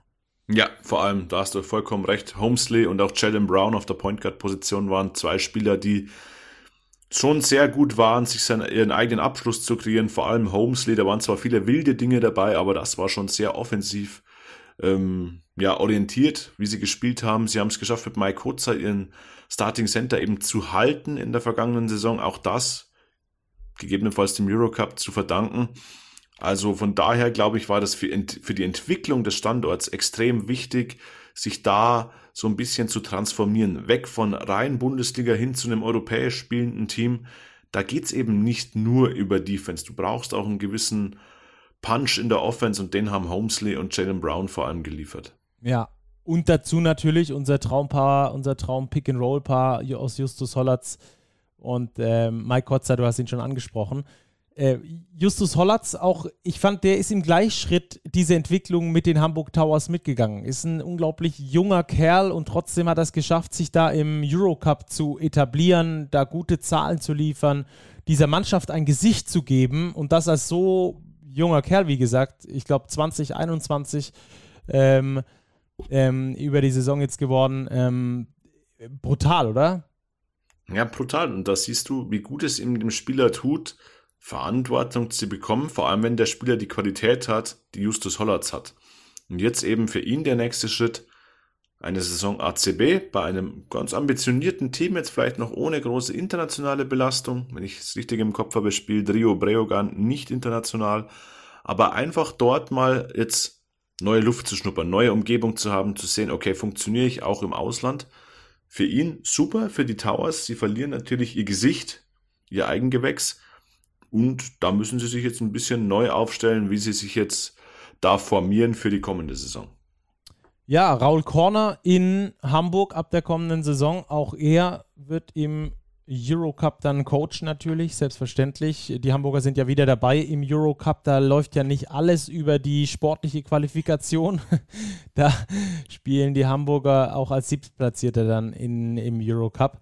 Ähm, wie siehst du, wie siehst du die Rolle von Raul Korner und äh, wo geht das da hin in Hamburg? Bin sehr gespannt, wo es hingeht. Ich kann es noch nicht ganz einschätzen, weil die Mannschaft noch nicht so das Gesicht hat. Also da ist ein relativ großer Umbruch.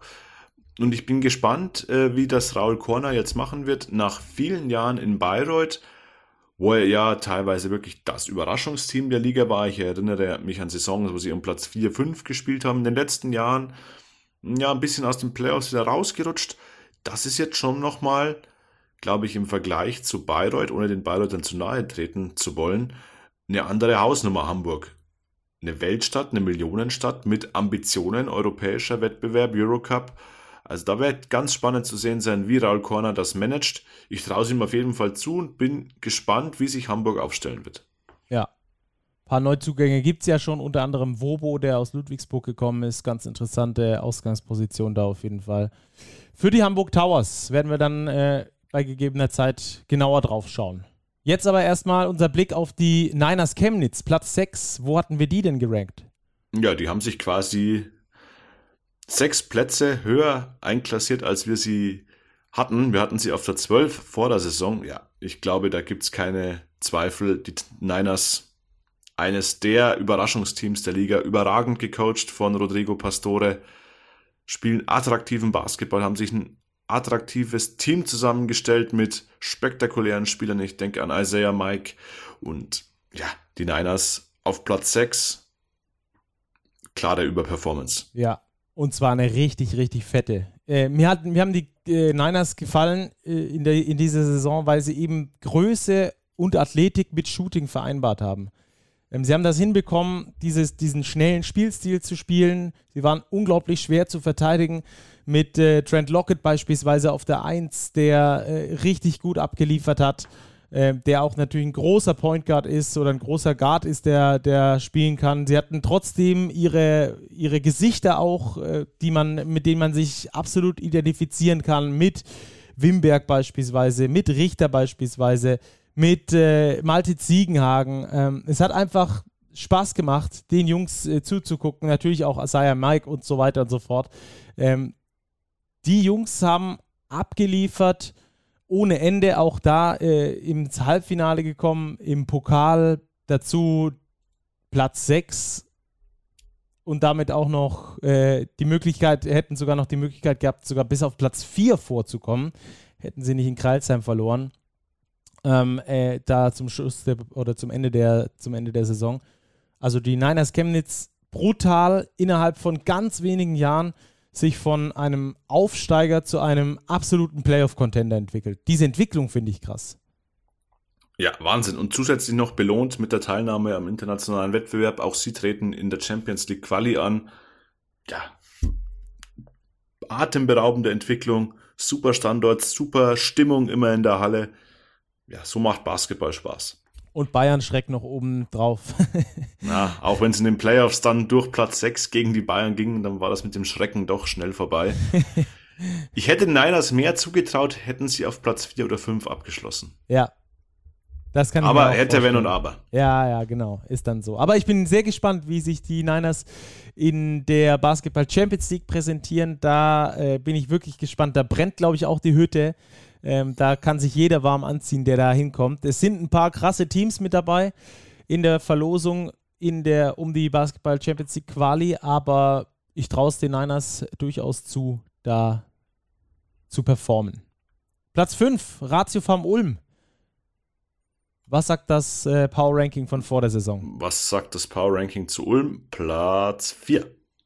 Ja, ja also ungefähr. 1, fast, haben, fast genau getroffen. Ja, ich glaube, sie haben eine Saison gespielt, wie sie zu erwarten war. Eine gute Saison mit hochinteressanten Spielern. Das fand ich bei Ulm eigentlich am bemerkenswertesten. Ich bin gespannt, wo die Top-Spieler hingehen werden. Simmer J. Christen hat ja schon in Italien unterschrieben, aber ein Jaron Blossom Game zum Beispiel, ein Sindarius Thornwell, die ja wirklich die drei Eckpfeiler waren im System von Jaka Lakovic, wo es die hin verschlagen wird, weil die waren teilweise wirklich schon richtig gut. Also wenn man an Jaron Blossom Game zurückdenkt, der hat Spiele rausgehauen, der hat sich für Euroleague-Teams interessant gemacht.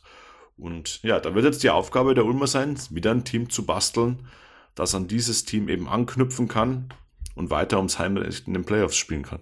Ja, das wird äh, sehr interessant sein, aber die Ulmer hatten in den letzten Jahren eigentlich immer sehr gute Antworten auf äh, solche Fragen und äh, haben auch jetzt wieder eine sehr gute Antwort auf die Trainerfrage gefunden, wie ich finde. Nicht nur, weil er bei uns hier Big-Experte immer ist, sondern weil er, denke ich, auch äh, ein passender Kandidat ist, vor allem, weil es auch diese Ulmer Idee weiterhin fortsetzt, um dort Trainer, äh, Spieler natürlich aufzubauen, zu holen, zu entwickeln, Minuten zu geben, bis in den Eurocup hinein, aber auch das gleiche bei Trainern. Ja, so ist es. So war es bei Jaka Lakovic, den man jetzt verloren hat oder abgeben musste nach Gran Canaria. Und so ist es jetzt hoffentlich auch bei Anton Gavel, der die Cheftrainerrolle einnehmen darf, zwei Jahresvertrag unterschrieben und somit die nächste BBL-Legende nach Bryce Taylor, der quasi in die Liga zurückkommt. Das dürfen wir auch nicht vergessen. Wir verlieren viele Legenden, wir bekommen aber auch welche zurück und Anton Gavel, glaube ich, einer der sympathischsten Spieler der Liga, weil er einfach ein Spieler, jetzt Trainer, weil er auch einfach ein ganz ehrlicher, harter Arbeiter ist. Er hat sich seinen Erfolg auf dem Parkett erarbeitet und er hat ihn jetzt auch an der Seitenlinie sich erarbeitet. Er hat sich für Ulm entschieden, hat im Orange Campus eine sehr, sehr gute Arbeit offenbar gemacht.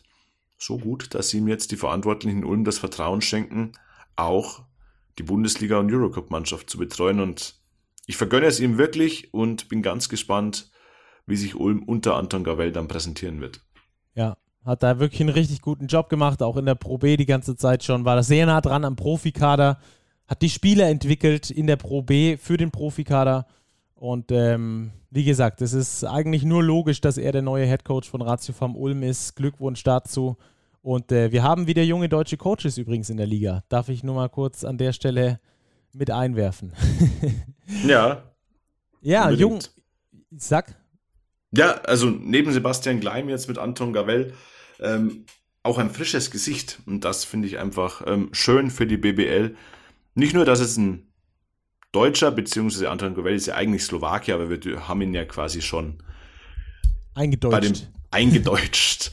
ähm, da sollten wir keinen Unterschied machen. Nein, und einfach ein Gesicht der Liga und davon lebt die BBL von diesen Aushängeschildern und die brauchen wir. Ja, auch sonst junge Gesichter in Bayreuth mit Lars Marcel ähm, oder auch äh, in Heidelberg mit Jonas Isalo. Also äh, ich freue mich sehr wirklich auf die, auf die neue Saison. Lass uns noch kurz ähm, zwei der Top 4 behandeln. Zwei haben wir nämlich ausführlich schon besprochen, Alba und Bayern. Da müssen wir jetzt, glaube ich, nicht nochmal expliziter darauf eingehen. Die haben wir wirklich in jedes Einzelteil auseinandergenommen. Aber zwei, die sind dann doch noch wichtig. Äh, die MHP Riesen Ludwigsburg landen auf dem vierten Platz in der Regular Season.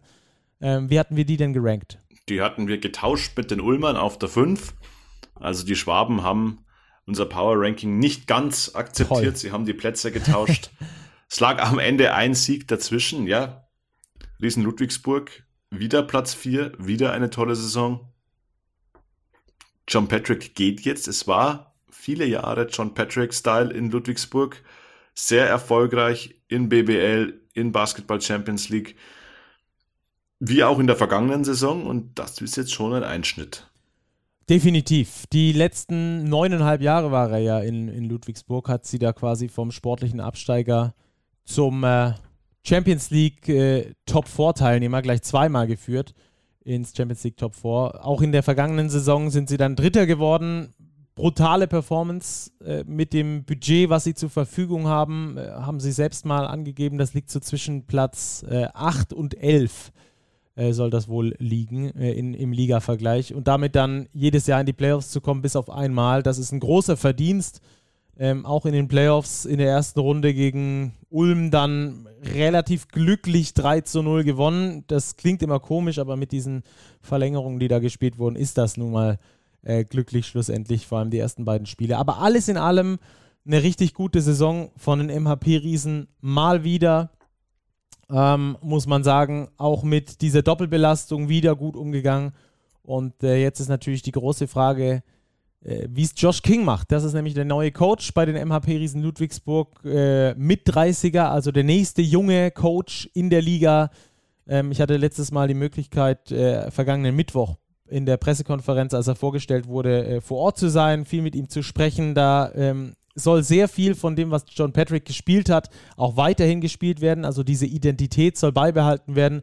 Wie aber der genaue Umgang dann äh, später wird, wie das genaue Spielsystem aussehen wird und sowas, hat er sich natürlich noch nicht allzu viel in die Karten gucken lassen. Übrigens in der neuen, äh, in der neuen Ausgabe der Big, die bald bei euch ist, ähm, gibt es dazu auch einen großen, ausführlichen Text dann in Richtung äh, dem Wechsel bei den MHP Riesen Ludwigsburg auf der Trainerposition. Ich bin auch mal kadertechnisch gespannt, äh, wie es da aussieht. Nur Jonathan Beere und Joman Polas Bartolo haben da noch Vertrag. Edi Edigin ist jetzt von den Hamburg Towers gekommen und äh, ein deutsches Gesicht, mindestens ein deutsches Gesicht soll bleiben. Ich tippe auf Jacob Patrick, ähm, ist aber noch nichts Offizielles äh, verlautbar geworden. Deswegen müssen wir mal schauen, wer das dann da wird und wie die MHP-Riesen sich in den nächsten Jahren dann da aufstellen. Ähm, Platz 3 hatten wir den FC Bayern. Wie gesagt, da wollen wir jetzt nicht äh, groß drauf eingehen. Äh, nur Über- oder Unterperformance. Wahrscheinlich eine knappe Unterperformance, würde ich tippen, oder? Ja, in unserem Power Ranking vor der Saison waren die Bayern die 1. Ja, Platz 3 Unterperformance. Es war dann eine relativ klare Finalniederlage unterm Strich.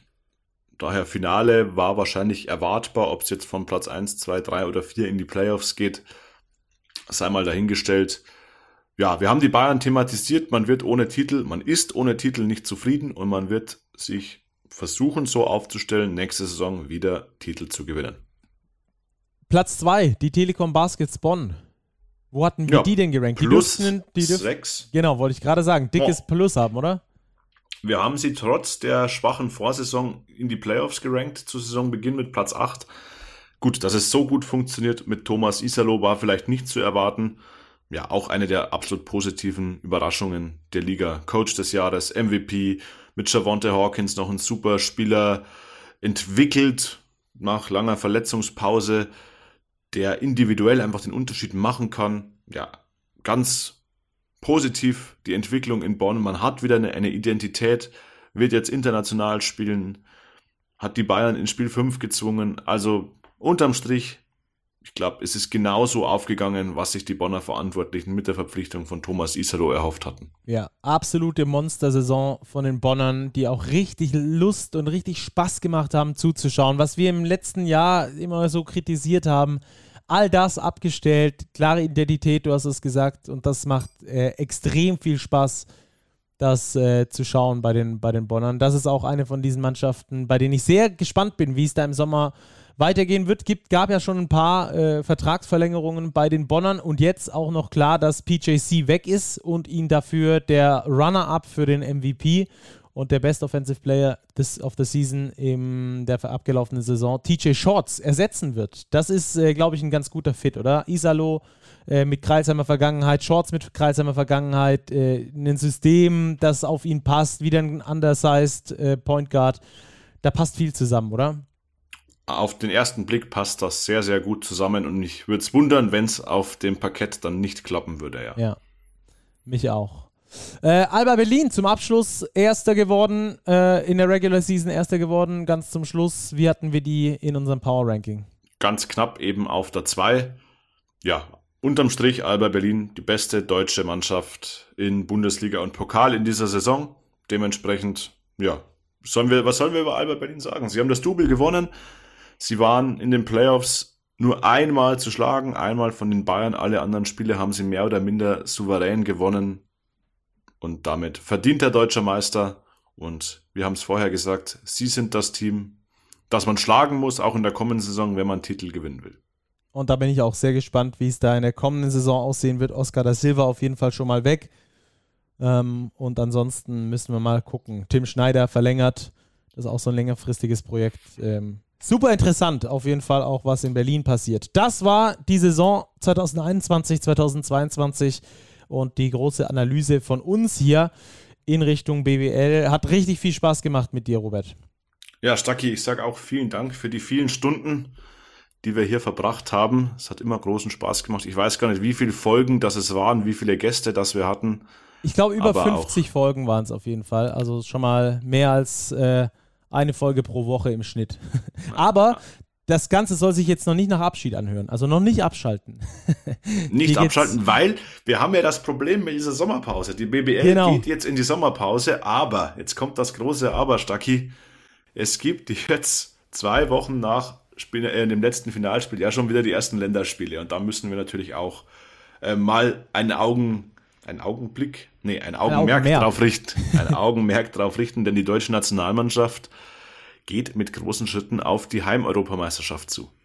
Richtig, da telefonieren wir gleich mit Chefredakteur Martin Fünkeler. Ich würde aber sagen, wir ziehen mal kurz noch ähm, die 3x3 WM vor in Belgien, denn da haben wir nämlich auch eine ähm, Telefonkandidatin bei uns. Nationalspielerin Luana Rodefeld nämlich. Die ist noch in Belgien, wenn ich es richtig weiß. Und die werden wir jetzt mal anrufen, denn äh, die sind bereits ausgeschieden bei der 3x3 WM. Wir sprechen da einfach mal kurz drüber, ähm, wie es denn war beim Turnier und wie es jetzt in Richtung Olympia auch aussieht. Rufen wir sie mal an.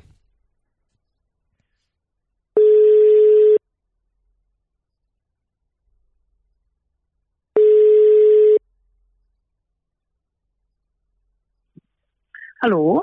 Hallo. Big Postgame. Florian und äh, Robert hier. Grüß dich, Luana. Guten Tag. Ja, wie, wie läuft's? ihr seid, äh, sorry an der Stelle, ihr seid äh, bei der 3x3 WM gewesen ähm, in Belgien, im Viertelfinale ausgeschieden gegen Kanada, wenn ich das richtig weiß. Äh, ja, das ist richtig. Ähm, ja, schade natürlich. Wir wären gerne weitergekommen, hatten uns äh, auch ein bisschen andere Chancen ausgerechnet im Vorhinein, aber ja, so ist Basketball. Mal gewinnt man, mal verliert man, würde ich sagen. Schauen wir mal, was die Kanadierinnen jetzt machen. Ihr wart ja Nummer eins gesetzt in diesem Turnier. Wie sieht dennoch das Fazit jetzt aus nach dem Aus im Viertelfinale? Ja, also zu dem Ranking muss man natürlich auch sagen, dass es sehr davon abhängt, äh, wie viele Turniere man auch spielt. Und ähm, Kanada, äh, nee, nicht Kanada, sorry, Japan und China waren ja auch in unserer Gruppe und äh, deutlich unter uns gerankt. Dabei ist China ja ehemaliger Weltmeister, Olympiateilnehmer, Japan Olympiateilnehmer, also das spiegelt es eigentlich nicht so wider. Und dementsprechend äh, sehr, sehr schwierige Gruppe. Ähm, da sind wir stolz drauf, dass wir es erstmal diese Gruppenphase überstanden haben. Und ja, gegen Kanada wäre vielleicht an einem anderen Tag mehr drin gewesen, aber bei dem Spiel muss man auch ehrlich sagen, dass sie die bessere Mannschaft waren. Wir nicht gut getroffen haben, ein paar Abstimmungsschwierigkeiten in der Defense und dann ist ein Turnier leider schon vorbei. Ja, geht im 3x3 echt schnell. Ich habe ähm, viele von euren Vorrundenspielen äh, live gucken können. Ich war ein bisschen angeschlagen unter der Woche und habe äh, dann äh, mich sehr gefreut, dass da auch vormittags schon Basketball gelaufen ist. Im 3x3 geht es äh, wirklich rasant schnell. Äh, zwölf Sekunden nur Angriffszeit geht auf einen Korb. Also für alle Zuhörerinnen und Zuhörer, falls ihr das noch nicht gesehen habt, zieht euch das mal rein. Ist eine richtig, richtig geile Sportart. So ein bisschen in Anführungsstrichen das Beachvolleyball des Basketballs quasi. Die äh, mediatisierte Sportart, ähm, wo einfach alles Geile äh, raus, rausgepickt wurde und in eine Sportart reingestopft wurde. Ähm, du bist eigentlich grundsätzlich mal eine 5 gegen 5 Basketballerin gewesen, oder? Und zockst auch sonst noch, glaube ich, in der zweiten Liga, wenn ich es richtig weiß. Ähm, ja, also ich komme natürlich auch aus dem 5 gegen 5, ähm, habe auch schon relativ früh auch mit 3 x 3 angefangen, äh, im Sommer dann die U-Nationalmannschaften durchlaufen und ähm, genau, zuletzt habe ich so richtig, richtig gespielt, würde ich sagen, in Freiburg in der ersten Liga. Mhm. Ähm, ist jetzt aber auch schon zwei Jahre her, war dann verletzt und ähm, genau, mache jetzt seit äh, einem Jahr, ein bisschen mehr als einem Jahr, wirklich nur noch 3x3, weil ich die Sportart einfach so geil finde und das komplett feier, ähm, an diesen ganzen Turnieren und Events teilzunehmen, äh, durch die Weltgeschichte zu reisen. Und ähm, genau, deswegen habe ich jetzt komplett mit 5 gegen 5 aufgehört, haben da ein eigenes Team in äh, Hannover, die sich wirklich nur noch auf 3x3 fokussieren und unser großes Ziel ist äh, Olympia 24 Paris. Und äh, genau, da arbeiten wir weiter drauf hin und ja, schauen wir mal. Da hättet ihr euch, glaube ich, jetzt auch das Ticket schon über die WM holen können, ne? Nee, nee, nee das äh, okay. äh, läuft auch über übers Ranking äh, zum einen und äh, zum anderen gibt es dann äh, ein sogenanntes Olympic Qualifying Tournament, an dem haben wir ähm, vorletztes Jahr auch schon teilgenommen, nee, letztes Jahr ähm, auch schon teilgenommen, ähm, aber leider eben die Qualifikation noch nicht geschafft, war aber ähm, gerade während des Starts dieses 3x3-Programms ähm, und auch gar nicht das primäre Ziel, sondern ja, wirklich 24 Paris. Da arbeiten wir drauf hin. Das wäre natürlich so. richtig geil, können auch alle äh, schön hinfahren, weil es relativ nah ist und sowas. Das wäre natürlich eine Mega-Sache, wenn ihr euch dafür äh, qualifizieren könntet. Äh, was ist denn für dich der große Unterschied zwischen 5 gegen 5 und 3 gegen 3? Jetzt mal abgesehen davon, dass es äh, nur auf dem Halfcourt stattfindet und so die Voraussetzungen. Aber vom Spielen her, vom Style her, wird mehr Pick and Roll gespielt? Ähm, wird mehr draufgeschossen? Was, was ist so der große Unterschied aus deiner Sicht? Ähm, also zum einen ist es viel, viel schneller. Ähm, es geht die ganze Zeit hin und her und ähm, es ist dadurch auch intuitiver, weil du eben nicht so viel Zeit hast, ähm, irgendwelche Spielsysteme anzusagen und äh, da dann nochmal was zu laufen, sondern ähm, ja, es ist pure Basketball. Also du musst super, super schnell jede Situation lesen und entscheiden. Und ähm, genau, ich denke, dadurch, dass ein Spiel auch so schnell grundsätzlich vorbei ist, nach diesen zehn Minuten oder bis eine Mannschaft 21 Punkte erreicht, äh, ist auch sehr viel über Wille und Herz und Einsatz. Und äh, ja, es macht einfach ultra Bock neben dem Event ähm, an sich, dass die ganze Zeit Musik gespielt wird, irgendwie ein DJ gibt. Ähm, draußen finde ich auch sehr, sehr attraktiv. Wir spielen an unterschiedlichsten Orten, in Innenstädten, am Strand, ähm, weil du auch Paris gesagt hast, vorm Eiffelturm. Ähm, ja, weiß ich nicht, was es da Besseres gibt. Ja, das stimmt. So hört sich das auch an.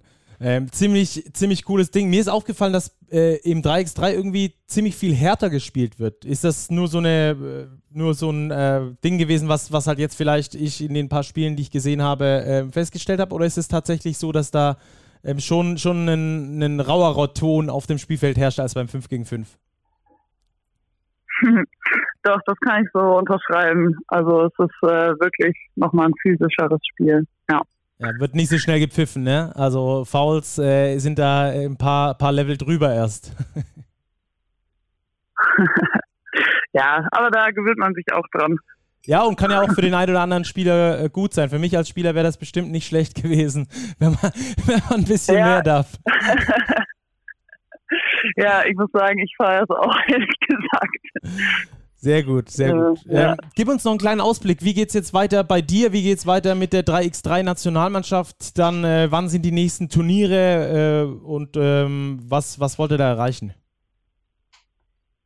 Ja, also es ist wirklich nicht viel Zeit zum Durchatmen. Am äh, Montag geht es direkt weiter auf ein Turnier nach Frankreich. Da spielen wir Women's Series. Wer es nicht kennt, das ist so ähm, wie eine World Tour im Prinzip. Also wir haben verschiedene Stops in unterschiedlichen Ländern und äh, ganz am Ende gibt's dann auch ein großes Women's Series Finale. Das haben wir letztes Jahr sogar gewinnen können. Und ähm, auch dieses Jahr hatten wir schon einen Stop in Tel Aviv, den wir tatsächlich gewonnen haben. Und ja, deswegen, es geht jetzt einfach nahtlos weiter. Ähm, ein Turnier jagt das nächste und wir werden jetzt nicht lange zurückschauen können, sondern wieder angreifen und ähm, ja, in jedem Turnier das Bestmögliche rausholen. Hoffentlich noch ein, den ein oder anderen Stop gewinnen und äh, im September folgt dann die der Europe Cup, also die EM sozusagen und auch das Women's Finale. Also es geht Schlag auf Schlag. Nice, wo findet das dann statt? Äh, welches jetzt? Äh, das, äh, das, Euro das europäische Finale. Okay, also der Europe Cup ist Genau. in Graz dieses Jahr Mhm. und äh, Women's Finale in Constanta, wenn ich mich nicht täusche. Okay. Also Gibt's noch, Rumänien. gibt's noch irgendwo was in Deutschland, wo der ein oder andere, der in der Nähe wohnt, mal hinpilgern könnte und sich das angucken kann? Hm. Äh, ja, also gerade finden ja auch die Finals statt in Berlin, Mhm. Ja. äh, wo wir ja leider nicht teilnehmen konnten. Sehr, sehr schade, weil auch ähm, ja natürlich sehr viele gute Mannschaften aus Deutschland gerade da sind. Ähm, unter anderem gibt es auch noch die Champions Trophy in Frankfurt. Die ist äh, Ende Juli. Da lohnt sich auf jeden Fall vorbeizukommen. Ähm, auch ein sehr, sehr nices Turnier mit Top Competition. Ähm, genau, das sind, glaube ich, so die wichtigsten Turniere jetzt erstmal noch in Deutschland. Sehr cool. Dann auf jeden Fall viel Erfolg und äh, alle Zuhörerinnen und Zuhörer geht da unbedingt hin. Das lohnt sich auf jeden Fall. Das ist eine geile Atmosphäre. Da wird richtig geil Basketball gezockt. Und äh, wie gesagt, das lohnt sich. Viel Erfolg und hoffentlich schafft ihr es dann, euch für Olympia 2024 zu qualifizieren. Ja, vielen Dank. Danke für deine Schönen Zeit. Tag noch. Dir auch. Bis dann. Ciao. Jo, gerne. Ciao. Robert, hast du das schon mal gesehen, 3x3? Ich habe das schon mal gesehen in Hamburg, meine ich. Ich habe aber keine Ahnung, um welches Turnier es sich dort gehandelt hat, aber es war gute Stimmung. Also wie es Luana erzählt hat, da ist einfach, ja, es ist Lifestyle. Da hast du, hast du gute Musik, da gibt's was zu trinken, da guckst du ein bisschen Basketball und ja, dieses Pure Basketball, das Feeling kam da schon auch raus. Ja. Ziemlich geiles Ding, muss man wirklich sagen. Also wer noch nie bei einem 3x3-Turnier war, der sollte das äh, unbedingt machen. Ähm, so, die Nationalmannschaft schieben wir jetzt beiseite. 3x3 WM, also im Viertelfinale für die Frauen geendet. Und äh, wir schauen weiter in Richtung äh, Herren-Nationalmannschaft. Und äh, da äh, hast du es ja vorhin schon mal gut angekündigt, gibt es keinen Sommer. Leider, äh, sondern da wird direkt weitergezockt und zwar am kommenden Donnerstag in Estland und dann am Sonntag gegen Polen zum Abschluss in Bremen. Ähm, äh, da rufen wir jetzt einfach mal unseren Chefredakteur an, Martin Fünkele. Moin. Moin, Chef. Moin Martin, du sitzt ja auf deinem Telefon. Äh, Ich habe zumindest in der Hand gehabt, weil ich bin ja heute schwer in Sachen Kindergeburtstag beschäftigt und muss ständig irgendwelche Dinge tun. Die Corona-Absagen noch schnell ähm, abchecken oder wie? Nee, keine Corona-Absagen. Nein, nein, nein, nein. Sehr Ah. gut, sehr gut. Da hast du ja wahrscheinlich hoffentlich was gemeinsam mit der Nationalmannschaft, wo es hoffentlich auch keine Corona-Absagen gibt.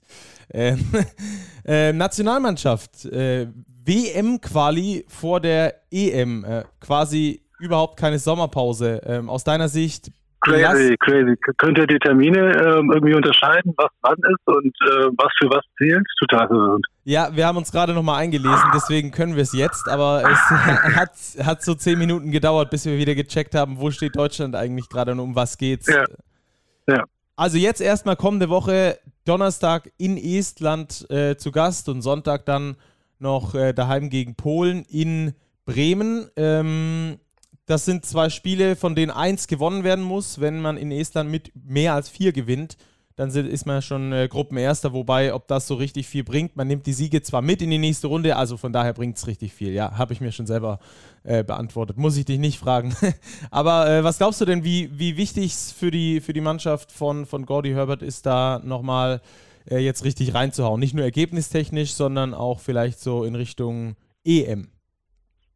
Also erstmal ergebnistechnisch auf jeden Fall. Ähm, Ihr habt durchschaut, wie es weitergeht. Also es gibt ja dann ähm, ab dem vierten Window, insgesamt sind sechs, ab dem vierten Window, das in München beginnt mit einem Gegner, den wir noch nicht kennen, gibt es dann eine Sechsergruppe, wo man nochmal gegen drei dieser Gegner ähm, aus der Sechsergruppe spielt und die Ergebnisse mitnimmt. Insofern ist es auf jeden Fall wichtig, ähm, beide Spiele zu gewinnen. Estland ähm, zu Hause verloren.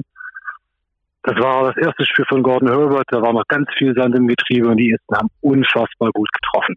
Ähm, jetzt ganz andere Konstellation, ganz andere Truppe, total spannende Truppe. Ähm, wie qualitativ hochwertig die sind, weiß ich nicht. Also spannend aus vielerlei Hinsicht. Endlich mal wieder Dennis äh, für Deutschland zu sehen, wird spannend. Joe Vogtmann, der ein Vierteljahr kein Basketball mehr gespielt hat und der kommt jetzt zurück in der Nationalmannschaft. Dann ähm, den Isaac Bonga zu sehen, also eine Konstellation, die es ja auch noch nicht gab. Die haben sich jetzt letzten Freitag getroffen, spielen am Donnerstag, haben also fünf Tage gehabt, um sich ähm, irgendwie aufeinander abzustimmen. Das ist nicht viel Zeit. Ich weiß, dass die die ersten drei Wochen trainiert haben und ähm, die sicherlich mannschaftlich deutlich besser sind, äh, also wenn es um die Abläufe geht, wenn es um die ums Zusammenspiel geht. Ähm, aber individuell sollten die Deutschen schon klarer Favorit sein und ich ähm, hoffe mal, ich gehe mal davon aus, dass sie das Auswärtsspiel in Estland gewinnen und eine Woche später gegen die sicherlich deutlich besseren Polen zu Hause in Bremen erster Test äh, in Deutschland vor deutschem Publikum. Das wird auch nochmal spannend. Ähm, die zwei Siege wären, was die ähm, WM-Quali anbelangt, extrem wichtig und denke ich auch möglich. Und natürlich auch vor dem ähm, ja, vor dem Hintergrund, dass wir in, in was 40 Tagen hier die, die EM haben, auch hier, ähm, dass sich der Kern oder ein Kern der Mannschaft einspielt und dass auch ein, Teil des, dass das Publikum auch anfängt, ähm, sich mit der mit der Thematik ähm, zu, zu beschäftigen und einfach mitgenommen wird. Boah, das war jetzt ganz viel. Ja, Martin, wie siehst du denn den Kern der Mannschaft? Ich glaube, dieser Kern, den wir jetzt bei der WM-Quali-Mannschaft haben, ist ja nur zum Teil der Kern, der dann auch bei der Europameisterschaft am Start sein wird. Klar, Schröder und Vogtmann auf jeden Fall. Aber dann, glaube ich, gibt es schon viele Positionen, die dann noch gegebenenfalls ausgetauscht werden, oder? Ja, absolut. Ähm, das ist auch ein bisschen schade, dass das nicht gelungen ist, jetzt schon mehr dieser WM, äh, dieser EM-Truppe in dem äh, Qualifenster ähm, zu testen, das Qualifenster quasi noch zu nutzen, um richtig Schwung aufzunehmen. Aber da ist man einfach dem ähm, der langen Saison der unterschiedlichen ähm, Truppen da irgendwie, ähm, dem ist man da oder muss man da Tribut zollen. Sehr schade, dass die Wagner ähm, Brothers, die eigentlich Zeit hätten, ähm, jetzt für die WM-Quali nicht zur Verfügung stehen. Das wäre, glaube ich, wichtig gewesen, die früh noch mit reinzukriegen. Ja, wer ist da vom Kern dabei? Also ähm, Robin hat es noch abgesagt, dann ähm, Bonga hat sicher eine, eine gute Chance, je nachdem, wer da auf dem Flügel noch auftaucht. Wen haben wir noch? Ähm, Justus Hollatz als Rookie ähm, Point Guard sehe ich eigentlich auch im EM-Kader. Und dann sind, glaube ich, ähm, ein, zwei Spots für für Spieler, die sich jetzt auch über dieses WM-Quali-Fenster nochmal anbieten können, je nachdem, was gebraucht wird. Also Gordon Herbert hat oft gesagt, dass er auch großen Wert legt auf die äh, Besetzung der Position ja, 9 bis 12 oder 10 bis 12, also wo es um ganz klassische Rotationsspieler geht, die einen bestimmten Job zu erfüllen haben in kürzester Zeit. Und ähm, da müssen wir schauen, mein Hund ähm, ist auch dabei zu kommentieren. Müssen wir mal schauen, wer, wer sich da ähm, anbietet in der WM-Quali. Hab schon gedacht, du wärst angefallen worden. nee, nee. Froh, dass ich ähm, bin geht. im Garten und ähm, da ist gerade Hund vorbeigekommen und das ist natürlich ähm, meiner heißt, meiner heißt Tini und das ist dann deine Aufgabe zu sagen, dass es hier unser Terrain ist. Sehr gut, sehr gut. Der ist ja, dann ja. Dein, dein, Spieler Nummer 9 und 10, der dann äh, die Aufgabe erfüllt. Genau, genau. Ja. ähm, jetzt hat es ja noch ein paar Wechsel gegeben, auch zum WM-Quali-Fenster. Ich glaube insgesamt sieben Wechsel, drei raus, vier rein, ja. das ist angesprochen, unter ja. anderem Robin Bensing. Ähm, Inwieweit äh, nimmt das jetzt Einfluss nochmal auf die WM-Quali? Ich glaube eher nicht so, weil die Mannschaft sowieso relativ fragil war in der Zusammenstellung. Ähm, aber auch äh, für die Spieler selbst individuell in Richtung äh, EM-Quali. Äh, Quatsch, EM dann äh, für den festen Kader. Ah, ich weiß nicht, ich glaube, die Wechsel, die jetzt zwar vorgenommen worden sind, außer der von Robin, ähm, der für mich auch nicht gesetzt ist, dass er bei der EM dabei ist, ähm, der aber natürlich aufgrund seiner seiner Erfahrung und auch aus seiner Qualität ähm, auf jeden Fall in, in das Trainingslager gehört, um sich da dann letztlich zu beweisen. Ähm, war sonst niemand dabei, den ich jetzt bei dem ähm, bei der EM sehen würde. Ich denke, am schmerzendsten war die war der Verlust von neben Robin von Mike Kessens, der ähm, ganz gute Fenster gespielt hat, der tolle Playoffs gespielt hat. Und ganz so easy ist diese, sind diese zwei Spiele ja nicht. Also und ähm, da wäre es bestimmt noch besser gewesen, gerade den Kessens dabei gehabt zu haben, um ein bisschen von dieser ähm, ja, Kontinuität kann man ja nicht sagen, aber ich meine, die haben ähm, zwei Fenster gespielt unter Gordy. Ähm, die Auswärtssiege oder der Auswärtssieg in, in Israel war bestimmt der bemerkenswerteste. Also ein bisschen aus an Chemie ist da schon entstanden. Ähm, jetzt in dem Sommersfenster ist da nicht mehr viel da. Denkfelder ist dabei, dann ist ähm, ähm, David Krämer dabei, der mir jetzt ähm, ad hoc einfällt, der eben auch in den ähm, Fenstern da vorne Rolle gespielt hat. Und sonst ist das relativ viel ähm, ja, ausprobieren. Und wahrscheinlich auch ein bisschen aus der Not geboren. Ne? Also wen, wen kriege ich überhaupt noch? Mal wieder so ein bisschen, ne? Ja. Ähm, lass uns noch ganz kurz äh, auch auf, auf unser ähm, Heft vorausschauen, das ja da auch, äh, beziehungsweise ein Heft in äh, Richtung Nationalmannschaft, das andere Heft, das behandeln wir später noch in der TISO Overtime, da unter anderem ja. Satu Sabelli. Ähm, aber wir bringen ja so ein richtiges, schönes Schmuckstück raus, können wir, glaube ich, schon mal so ein bisschen ankündigen. Ich glaube, das ist nicht zu früh ähm, in Richtung EM. Was ist da angedacht und ähm, auf was können sich da die Fans freuen?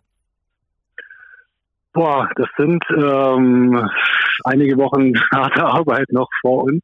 Ähm, aber ich hoffe, eine ganz tolle EM-Preview, also die 100 Seiten plus sind geplant. Natürlich der Klassiker, dass die Teams vorgestellt werden, dass die Kader beleuchtet werden, dass erklärt wird, wer, wer, wer spielt denn da. Das ist auch das Schwierigste, weil wir relativ früh auf dem Markt sind. Wir werden Anfang August damit rauskommen, um eben ja, auch möglichst früh vor der EM noch hoffentlich viele Leute mitzunehmen. Also die, die klassischen Preview-Elemente sind ein Teil. Und dann haben wir uns vorgenommen, natürlich auf die Stars zu gucken, die wir da erwarten. Also den Jokic, den, ähm, den Janis, den, ähm, was haben wir noch? Doncic, Doncic und, und wie sie alle heißen. Also die, ähm, ja, Großteil der, also auf jeden Fall der, der, der besten Europäer und auch der besten, besten Spieler der Welt, die da in Köln und in Berlin am Start sein werden. Das ist schon, ähm, glaube ich, einmalig und auch ein einmaliges Heft wert. Also ich freue mich riesig drauf. Ich habe ähm, nächste Woche ähm, Interviewtermin mit Dennis. Da bin ich mal gespannt, ähm, den ich als Person noch gar nicht wirklich kenne, natürlich als Spieler. Aber ich hatte persönlich mit ihm noch nichts zu tun mal sehen, was, ähm, was ich da erfahren habe. Cool. Bring uns gerne mal ein paar Schnipsel hier mit für den Podcast. Da haben wir immer Bock drauf, um hier auch ein bisschen anzuteasen. Aber wenn wir schon beim Teasen sind, ich meine, das ist jetzt so arg früh, da können wir die Mechaniker nochmal noch mal später erklären. Aber ein Teil dieses Hefts, den gibt es sogar für Umme. Weil ähm, wir haben eine Kooperation mit dem DBB und da wird ein Teil dieser, dieser Magazine ähm, mit dem Hintergedanken oder mit dem, ja, mit dem Ansinnen, möglichst viele Leute einfach äh, anzufixen auf diese EM, wird über eine ganz, ganz einfache Registrierungsgeschichte, die auf unserer Homepage passieren wird, ähm, verschenkt. Das finde ich auch eine ganz, ähm, ganz coole Geschichte. Ja, ist mega. Mega, da einfach noch mehr Leute in den Basketball ranzuholen. Wenn nicht bei solchen Turnieren, wann dann? Ja, ja, dann äh, drücken wir mal die Daumen, dass es für zwei Siege reicht und es dann äh, in den Gruppen äh, gegen, die, gegen die Top 3 der Gruppe C geht. Wer dann Finnland, Slowenien, Schweden aktuell, vielleicht rutscht noch Kroatien irgendwo mit rein, müssen wir mal schauen, wie es dann da weitergeht äh, für die deutsche Nationalmannschaft. Oh, aber jetzt ist erstmal angesagt, zwei Siege in Estland und dann in Bremen gegen Polen. Und ähm, ja, schauen wir mal, wie es läuft. Danke dir, Martin, auf jeden Fall schon mal. Und äh, über den EM-Sommer werden wir dich noch öfter hier hören. Alles klar. Bis Mach's dann. Gut. Du Macht's auch. Gut. Ciao. Ciao, Schönen Kindergeburtstag. Ciao. Danke, ciao. So, Robert. Also, Nationalmannschaft wäre wichtig, dass sie gewinnen. Ich bin dann auch gespannt, wie sich der Kader verändern wird zur nächsten WM-Quali, ähm, weil das ja dann auch schon so Art Vorbereitung für die EM ist. Es ist hochkompliziert im Basketball. Sie versuchen es auch immer noch komplizierter zu machen, ne?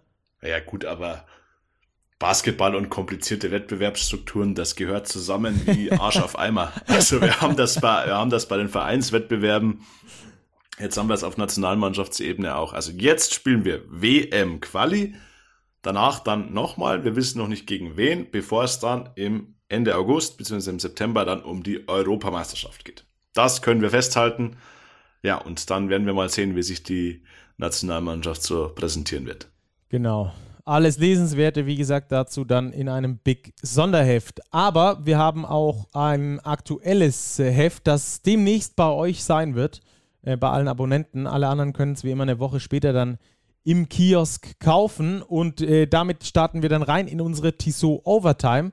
Denn ähm, da haben wir unsere Cover-Athletin, nämlich äh, im Interview-Schnipsel von unserer Autorin Nina Probst, mit der wir danach, mit der ich danach auch nochmal gesprochen habe. Also jetzt erstmal die äh, aktuell beste deutsche Basketballerin äh, Satu Sabelli im Interview und äh, danach dann äh, die Eindrücke von Nina Probst. Viel Spaß dabei. Was würdest du denn sagen? Was war so die, die größte Entwicklung, äh, die du durchgemacht hast? Puh, ich würde sagen, die größte Entwicklung, glaube ich, waren die letzten zwei Jahre jetzt in meiner Profisaison. Also College war schwer, ich war weg von zu Hause, aber ich glaube, dass die letzten Jahre mir echt viel gezeigt haben, was für eine Person ich bin und wer ich sein möchte. Mm, und dadurch, dass ich immer mit älteren Menschen unterwegs war, vergleiche, vergleiche ich mich immer mit älteren Frauen die schon so viel mehr gemacht haben als ich. Und ich, das hält mich einfach immer auf einem hohen Level und auch Standard. Und deswegen denke ich mir immer, okay, ich gucke zurück und ich denke mir, hey, es ist richtig gut, was ich gemacht habe. Ich kann stolz auf mich sein, aber es gibt noch viel Raum für Improvement. Also ich, ich sehe auf die Zeit zurück, auf die letzten zwei Jahre wirklich, dass ich selbstständiger geworden bin, dass und dass mir bewusst ist, wo ich sein möchte im Leben und dass ich dafür einfach hart arbeiten muss und dass ich jetzt nicht relaxen kann, sondern viel härter arbeiten muss.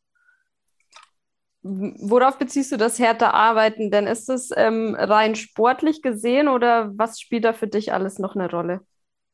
Ich würde sagen, rein sportlich. Ich versuche mich jetzt echt auf meinen Sport zu konzentrieren, weil ich mir denke, ey, okay, in drei Jahren bin ich in meiner Prime und ich möchte jetzt einfach in meinen Körper investieren. Ich habe eine persönliche Trainerin, äh, die mir tagtäglich alles ausschreibt, was ich machen muss, über eine App.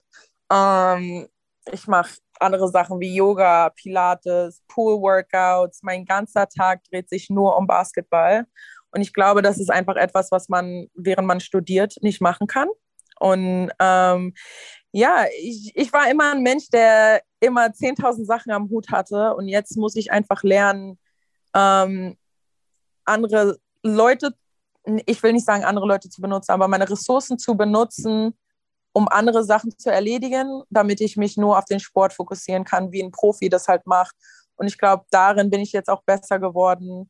Und weiß ich finde die Zeit für Schlafen, so für Mittagsschlaf halten oder jetzt früher auch ins Bett gehen und nicht mehr bis drei Uhr morgens wach zu sein. Also es ist wirklich ein Unterschied. Und ich glaube, mein Lebensstil hat sich in den letzten zwei Jahren drastisch geändert, wo mich zum Beispiel auch Leute, wenn die mich besuchen, ist es immer so, hey, ich kann das jetzt nicht machen, weil ich muss Pilates machen, weißt du?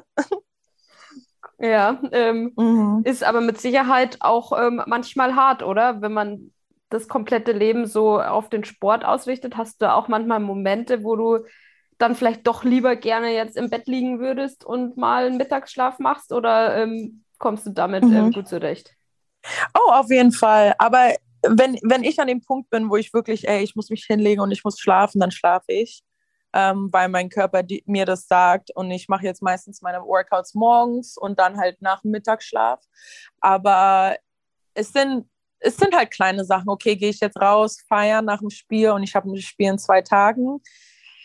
Vielleicht hätte ich das vor zwei Jahren gemacht. Jetzt bin ich eher so, okay, vielleicht gehe ich raus bis um elf abends, weil, ja, aber dann in zwei Jahren möchte ich an dem Punkt sein, wo ich zum Beispiel gar nicht mehr rausgehe, sondern in der Saison so, und mich darauf konzentriere und ähm, einfach wirklich alles 100% auf Basketball lege. Aber ich bin trotzdem Mensch, der das Leben genießen will und ich mache auch trotzdem noch Sachen mit meinen Freunden. Das ist jetzt nicht so, dass ich wie ein Roboter bin und keine Leute mehr sehen kann. Aber es ist wirklich limitiert und ich glaube, man muss sich einfach Prioritäten setzen für die Sachen, die man erreichen möchte. Cool, also es klingt alles, ähm, als wärst du ähm, so mit dem, wie es für dich gelaufen ist, ähm, vollkommen happy und zufrieden, oder? Ja, also ich würde sagen, du hast mich an einem guten Tag auch erwischt. Ne? Es, ist nicht, es, es ist nicht einfach. Also ich muss auch wirklich sagen, dass ich, ähm, und das, das sollten Leser auch wissen, dass so ein Profileben nicht einfach ist. Ich bin, ich bin Familienmensch, ich bin ständig weg von meiner Familie, ähm, der Körper tut weh. Man macht viel für den Körper und ich hatte letztes Jahr auch viel ähm, mit einer Verletzung, mit meiner Achillessehne zu tun, wo ich dann wirklich mein Körper hat einfach Stopp gesagt und ich musste zuhören und habe es nicht gemacht und war dann noch bei drei gegen drei bei der äh, Olympia-Qualifikation, habe danach weitergespielt in der WNBA und dann an einem Punkt am Ende des Sommers ist mein Körper einfach runtergefahren und ich hatte so eine Zeit, wo ich einfach gar nicht mehr mit allem klarkam, habe dann ein paar Spiele ausgesessen, weil meine mentale Kapazität einfach nicht mehr ready war zu spielen. Und äh, da musste ich einfach mal kurz die Notbremse ziehen und sagen, hey, du musst dich jetzt wirklich mal hinsetzen und musst einfach mal ein Reset haben. Und das, das habe ich dann gemacht und es war echt eine schwere Zeit für mich, weil ich nicht spielen konnte. Ähm, man hat geweint nach dem Training. Das waren einfach so richtig emotionale Monate, wo ich einfach nicht mehr wirklich Basketball sehen wollte. So, das war jetzt also Satu Sabali. Und äh, eine, die hat es geschafft, sie ins Interview zu bekommen. Und das ist Nina Probst, unsere Autorin von Big, die sich hauptsächlich mit äh, den Themen aus dem Frauenbasketball auseinandersetzt. Grüß dich erstmal, Nina, und vielen Dank, dass wir dich im Urlaub stören dürfen. Nina, du hast äh, Satu Sabelli tatsächlich ans Mikrofon bekommen. Äh, du konntest sie, glaube ich, nicht persönlich treffen, oder? Wie ist das zustande gekommen? Ich habe selbst die Erfahrung gemacht, es ist sehr, sehr schwierig, an sie ranzukommen. Ja, also das kann ich auf jeden Fall nur bestätigen. Es war super schwierig, ähm, den Interviewtermin mit ihr klar zu machen. Ich ähm, habe sie über ihr ähm, Management äh, kontaktiert, über den Ansprechpartner hier in Deutschland und ähm, sind dann irgendwie an den Kontakt gekommen ähm, zum zum Management in den USA und haben wirklich wahnsinnig viele E-Mails hin und her geschrieben. Da ging es dann um die Terminfindung, um, ähm, um Fotos. Also war relativ schnell ähm, die Zusage da, dass sie Bock haben, das Interview mit uns zu machen. Aber bis es dann tatsächlich soweit war, ähm, das hat sich echt lange hingezogen. Und dann ähm, war es ziemlich ähm, spontan. Dann hieß es, ja, also morgen hat sie Zeit, ähm, und dann musste ich quasi ran. Das ähm, ja, war dann auch für mich um halb zwei in der Nacht, ähm, aber das habe ich dann natürlich gerne gemacht, weil ähm, das eh schon recht knapp am ähm, Drucktermin äh, der Big war und deswegen, ja, bin ich dann halt einfach ein bisschen länger wach geblieben. Ja, hat sich aber anscheinend gelohnt. Äh, Cover Story für dich. Ähm mit äh, der ersten Frau, die wir auf dem Cover haben, überhaupt, finde ich sehr, sehr, sehr, sehr cool. Hat auch bei Twitter echt eingeschlagen, als unser Chefreporter oder Chefredakteur ist er ja, ähm, das Cover gepostet hat ähm, von der neuen Big, hat wirklich eingeschlagen wie eine Granate. Das war krass. Ähm, und übrigens zu Recht auch. Ich finde es mega geil, dass du die Story äh, gemacht hast, dass du auch ähm, den Zeitaufwand und vor allem die ungewöhnliche Zeit auch ähm, mit eingegangen bist. Wie hast du denn äh, Satu Sabali erlebt? Ich finde, die hat so ein bisschen dieses Untouchable von echten Weltstars. Du kommst gar nicht an sie ran, du denkst nicht mal an sie rankommen zu können. Wie hast du sie denn im Interview erlebt? Also als ich sie dann im Interview hatte, ähm, war das, äh, hat es das gar nicht bestätigt. Also sie war so natürlich und so ähm, ja, zugänglich. Ähm, wir haben ein richtig gutes Gespräch gehabt, haben uns super gut verstanden, ähm, haben über zig verschiedene Themen gesprochen. Wir hatten leider ähm, nur ähm, eine Stunde Zeit zwischen ihren anderen Terminen, also sie ist einfach sehr, sehr ausgebucht. Aber in dieser Stunde ähm, lief es richtig gut und äh, wir hätten da noch ewig weiter quatschen können, weil es einfach so, so ein tolles Gespräch war und eben doch auch auf einer sehr, sehr persönlichen Ebene. Sie hat viel erzählt, ähm, wie es ihr geht und wie sie sich ähm, eben in ihrer Rolle als, als Star auch äh, fühlt. Und das ähm, ja, hat mich sehr überrascht, wie, ähm, wie sehr sie da auch aus sich rausgekommen ist. Ja, mega cool, das zu hören auf jeden Fall. Und das Untouchable ist durchaus positiv gemeint, also dass sie diese Aura um sich rum ähm, hat. Das finde ich schon echt beeindruckend, vor allem als so junge Spielerin. Ähm, wie, wie, über welche Themen habt ihr denn äh, gesprochen? Kannst du da ein paar, äh, paar Fans schon mal den Mund wässrig machen, bevor sie dann die neue Big in die Hand kriegen und dann tatsächlich auch nachlesen und diese Themen dann auch mit äh, Substanz füllen können? Ja, wir haben ähm, natürlich äh, viel darüber gesprochen, wie es ihr, wie es ihr geht ähm, in, in ihrer Rolle auch, ähm, die sie ja in verschiedenster Weise ausfüllt in den USA, in Istanbul, in der Nationalmannschaft in Deutschland, wie sie das alles ähm, unter einen Hut bekommt und ähm, eben auch über die, die schwierigen Seiten des ähm, Profi-Basketballs, ähm, wie sie damit klarkommt, ähm, wie sie auch mal mit, mit Tiefen umgeht und ähm, was, was da hilft, um, um sich wieder neu zu motivieren, wenn man doch mal in einem Loch steckt. Also darüber haben wir ganz, ganz ausführlich gesprochen. Und da hat sie eben auch wirklich ähm, ja, schön erzählt, wie es ihr tatsächlich geht, wie es da in ihrem Inneren aussieht. Und ähm, das ist auf jeden Fall was, ähm, wo ich sage, das ähm, war mir vorher so nicht bewusst, ähm, habe ich so vorher nicht ähm, hier gelesen, wie, wie sie das tatsächlich alles wahrnimmt, ihr Star-Dasein. Und ähm, das war auch für mich wahnsinnig spannend.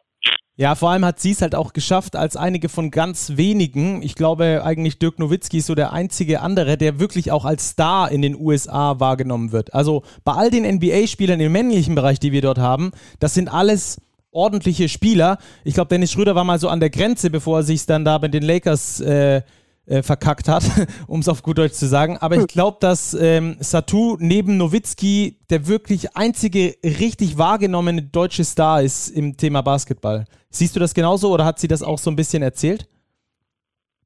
Ja, ähm, also zumindest in, in den USA ähm, ist das mit Sicherheit der Fall.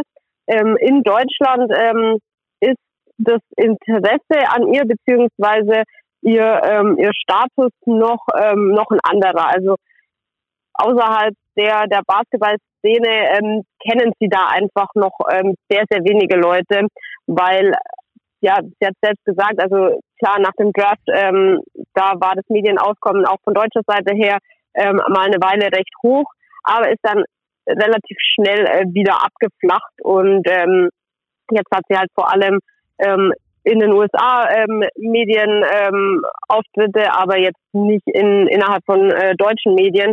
Und das führt halt dann natürlich dazu, dass sie zwar in den USA ein Riesenstar ist, aber hier in Deutschland immer noch ähm, ja nicht so bekannt, ähm, wie sie es eigentlich sein müsste in meinen Augen und ähm, in dem Sinn auch da nicht vergleichbar mit Nowitzki, der einfach jedem Deutschen eigentlich ein Begriff sein müsste. Ja, gut, äh, hat Nowitzki natürlich auch ein paar Jahre Vorsprung mit seiner Karriere. Klar, ähm, ja. Äh, kann ja vielleicht noch kommen bei, äh, bei Sabali. Vor allem, weil ich finde, dass sie eine Athletin mit äh, Profil ist. Und zwar nicht nur mit einem sportlichen Profil, das bringen ja viele mit. Da sage ich bei vielen, ja gut, das ist halt ein Sportler und Mehr ist es nicht, aber wenn man ihr auf den sozialen Medien folgt, dann ist es ja herausragend, wie sie sich auch für Frauenrechte einsetzt, äh, gegen Abtreibung einsetzt, äh, beziehungsweise gegen das Abtreibungsverbot einsetzt und solche Sachen, also wirklich auch politische Statements setzt. Ähm, das finde ich echt mhm. herausragend bei ihr. Das meine ich mit Athletin mit Profil und ich kann mir vorstellen, dass das auf lang oder kurz auch in Deutschland ankommen wird ja, also das ähm, hoffe ich auf jeden Fall und ähm, das ähm, Interview jetzt in der Big ist mit Sicherheit ein erster großer Schritt, ähm, um sie da mehr ins Rampenlicht zu rücken. Und genau das, was du gerade ansprichst, ähm, ihre Rolle außerhalb des Sports, darüber haben wir auch im Interview gesprochen, dass ähm, das genau auch das ist, was, was sie möchte. Ähm, sie möchte ihre Brand um sich herum auf, aufbauen, auch eben ähm, abseits vom Basketball. Sie möchte jemand sein, der etwas bewegt, ähm, der ähm, sich einsetzt und sie hat halt auch gesagt, ja klar, ähm, natürlich hat sie als Sportlerin einfach die Reichweite und die Follower, um ähm, Statements zu verbreiten, aber nicht eben, weil sie Sportlerin ist, setzt sie sich für bestimmte Dinge ein, sondern sie hat gesagt, weil sie ein Mensch ist, weil sie eine schwarze Frau ist und ähm, sich deswegen äh, für, für bestimmte Themen ähm, stark macht. Und das, ähm, ja, das finde ich sehr, ähm, imponierend, dass sie trotz ihrer ganzen ähm, sportlichen äh, Termine, die sie da hat, ähm, immer noch versucht und das auch sehr gut hinbekommt in meinen Augen, ähm, da ähm, Statements zu setzen und ähm, zu zeigen, ähm, was, was wirklich wichtig ist. Ja, ja, gebe ich dir absolut recht. Auf Twitter hat äh, jemand geschrieben, ich habe es gar nicht mehr ganz genau auf dem Kasten, wer das war. Werden wir vielleicht nochmal in den Shownotes dann äh, nachliefern. Sie verschiebt Grenzen.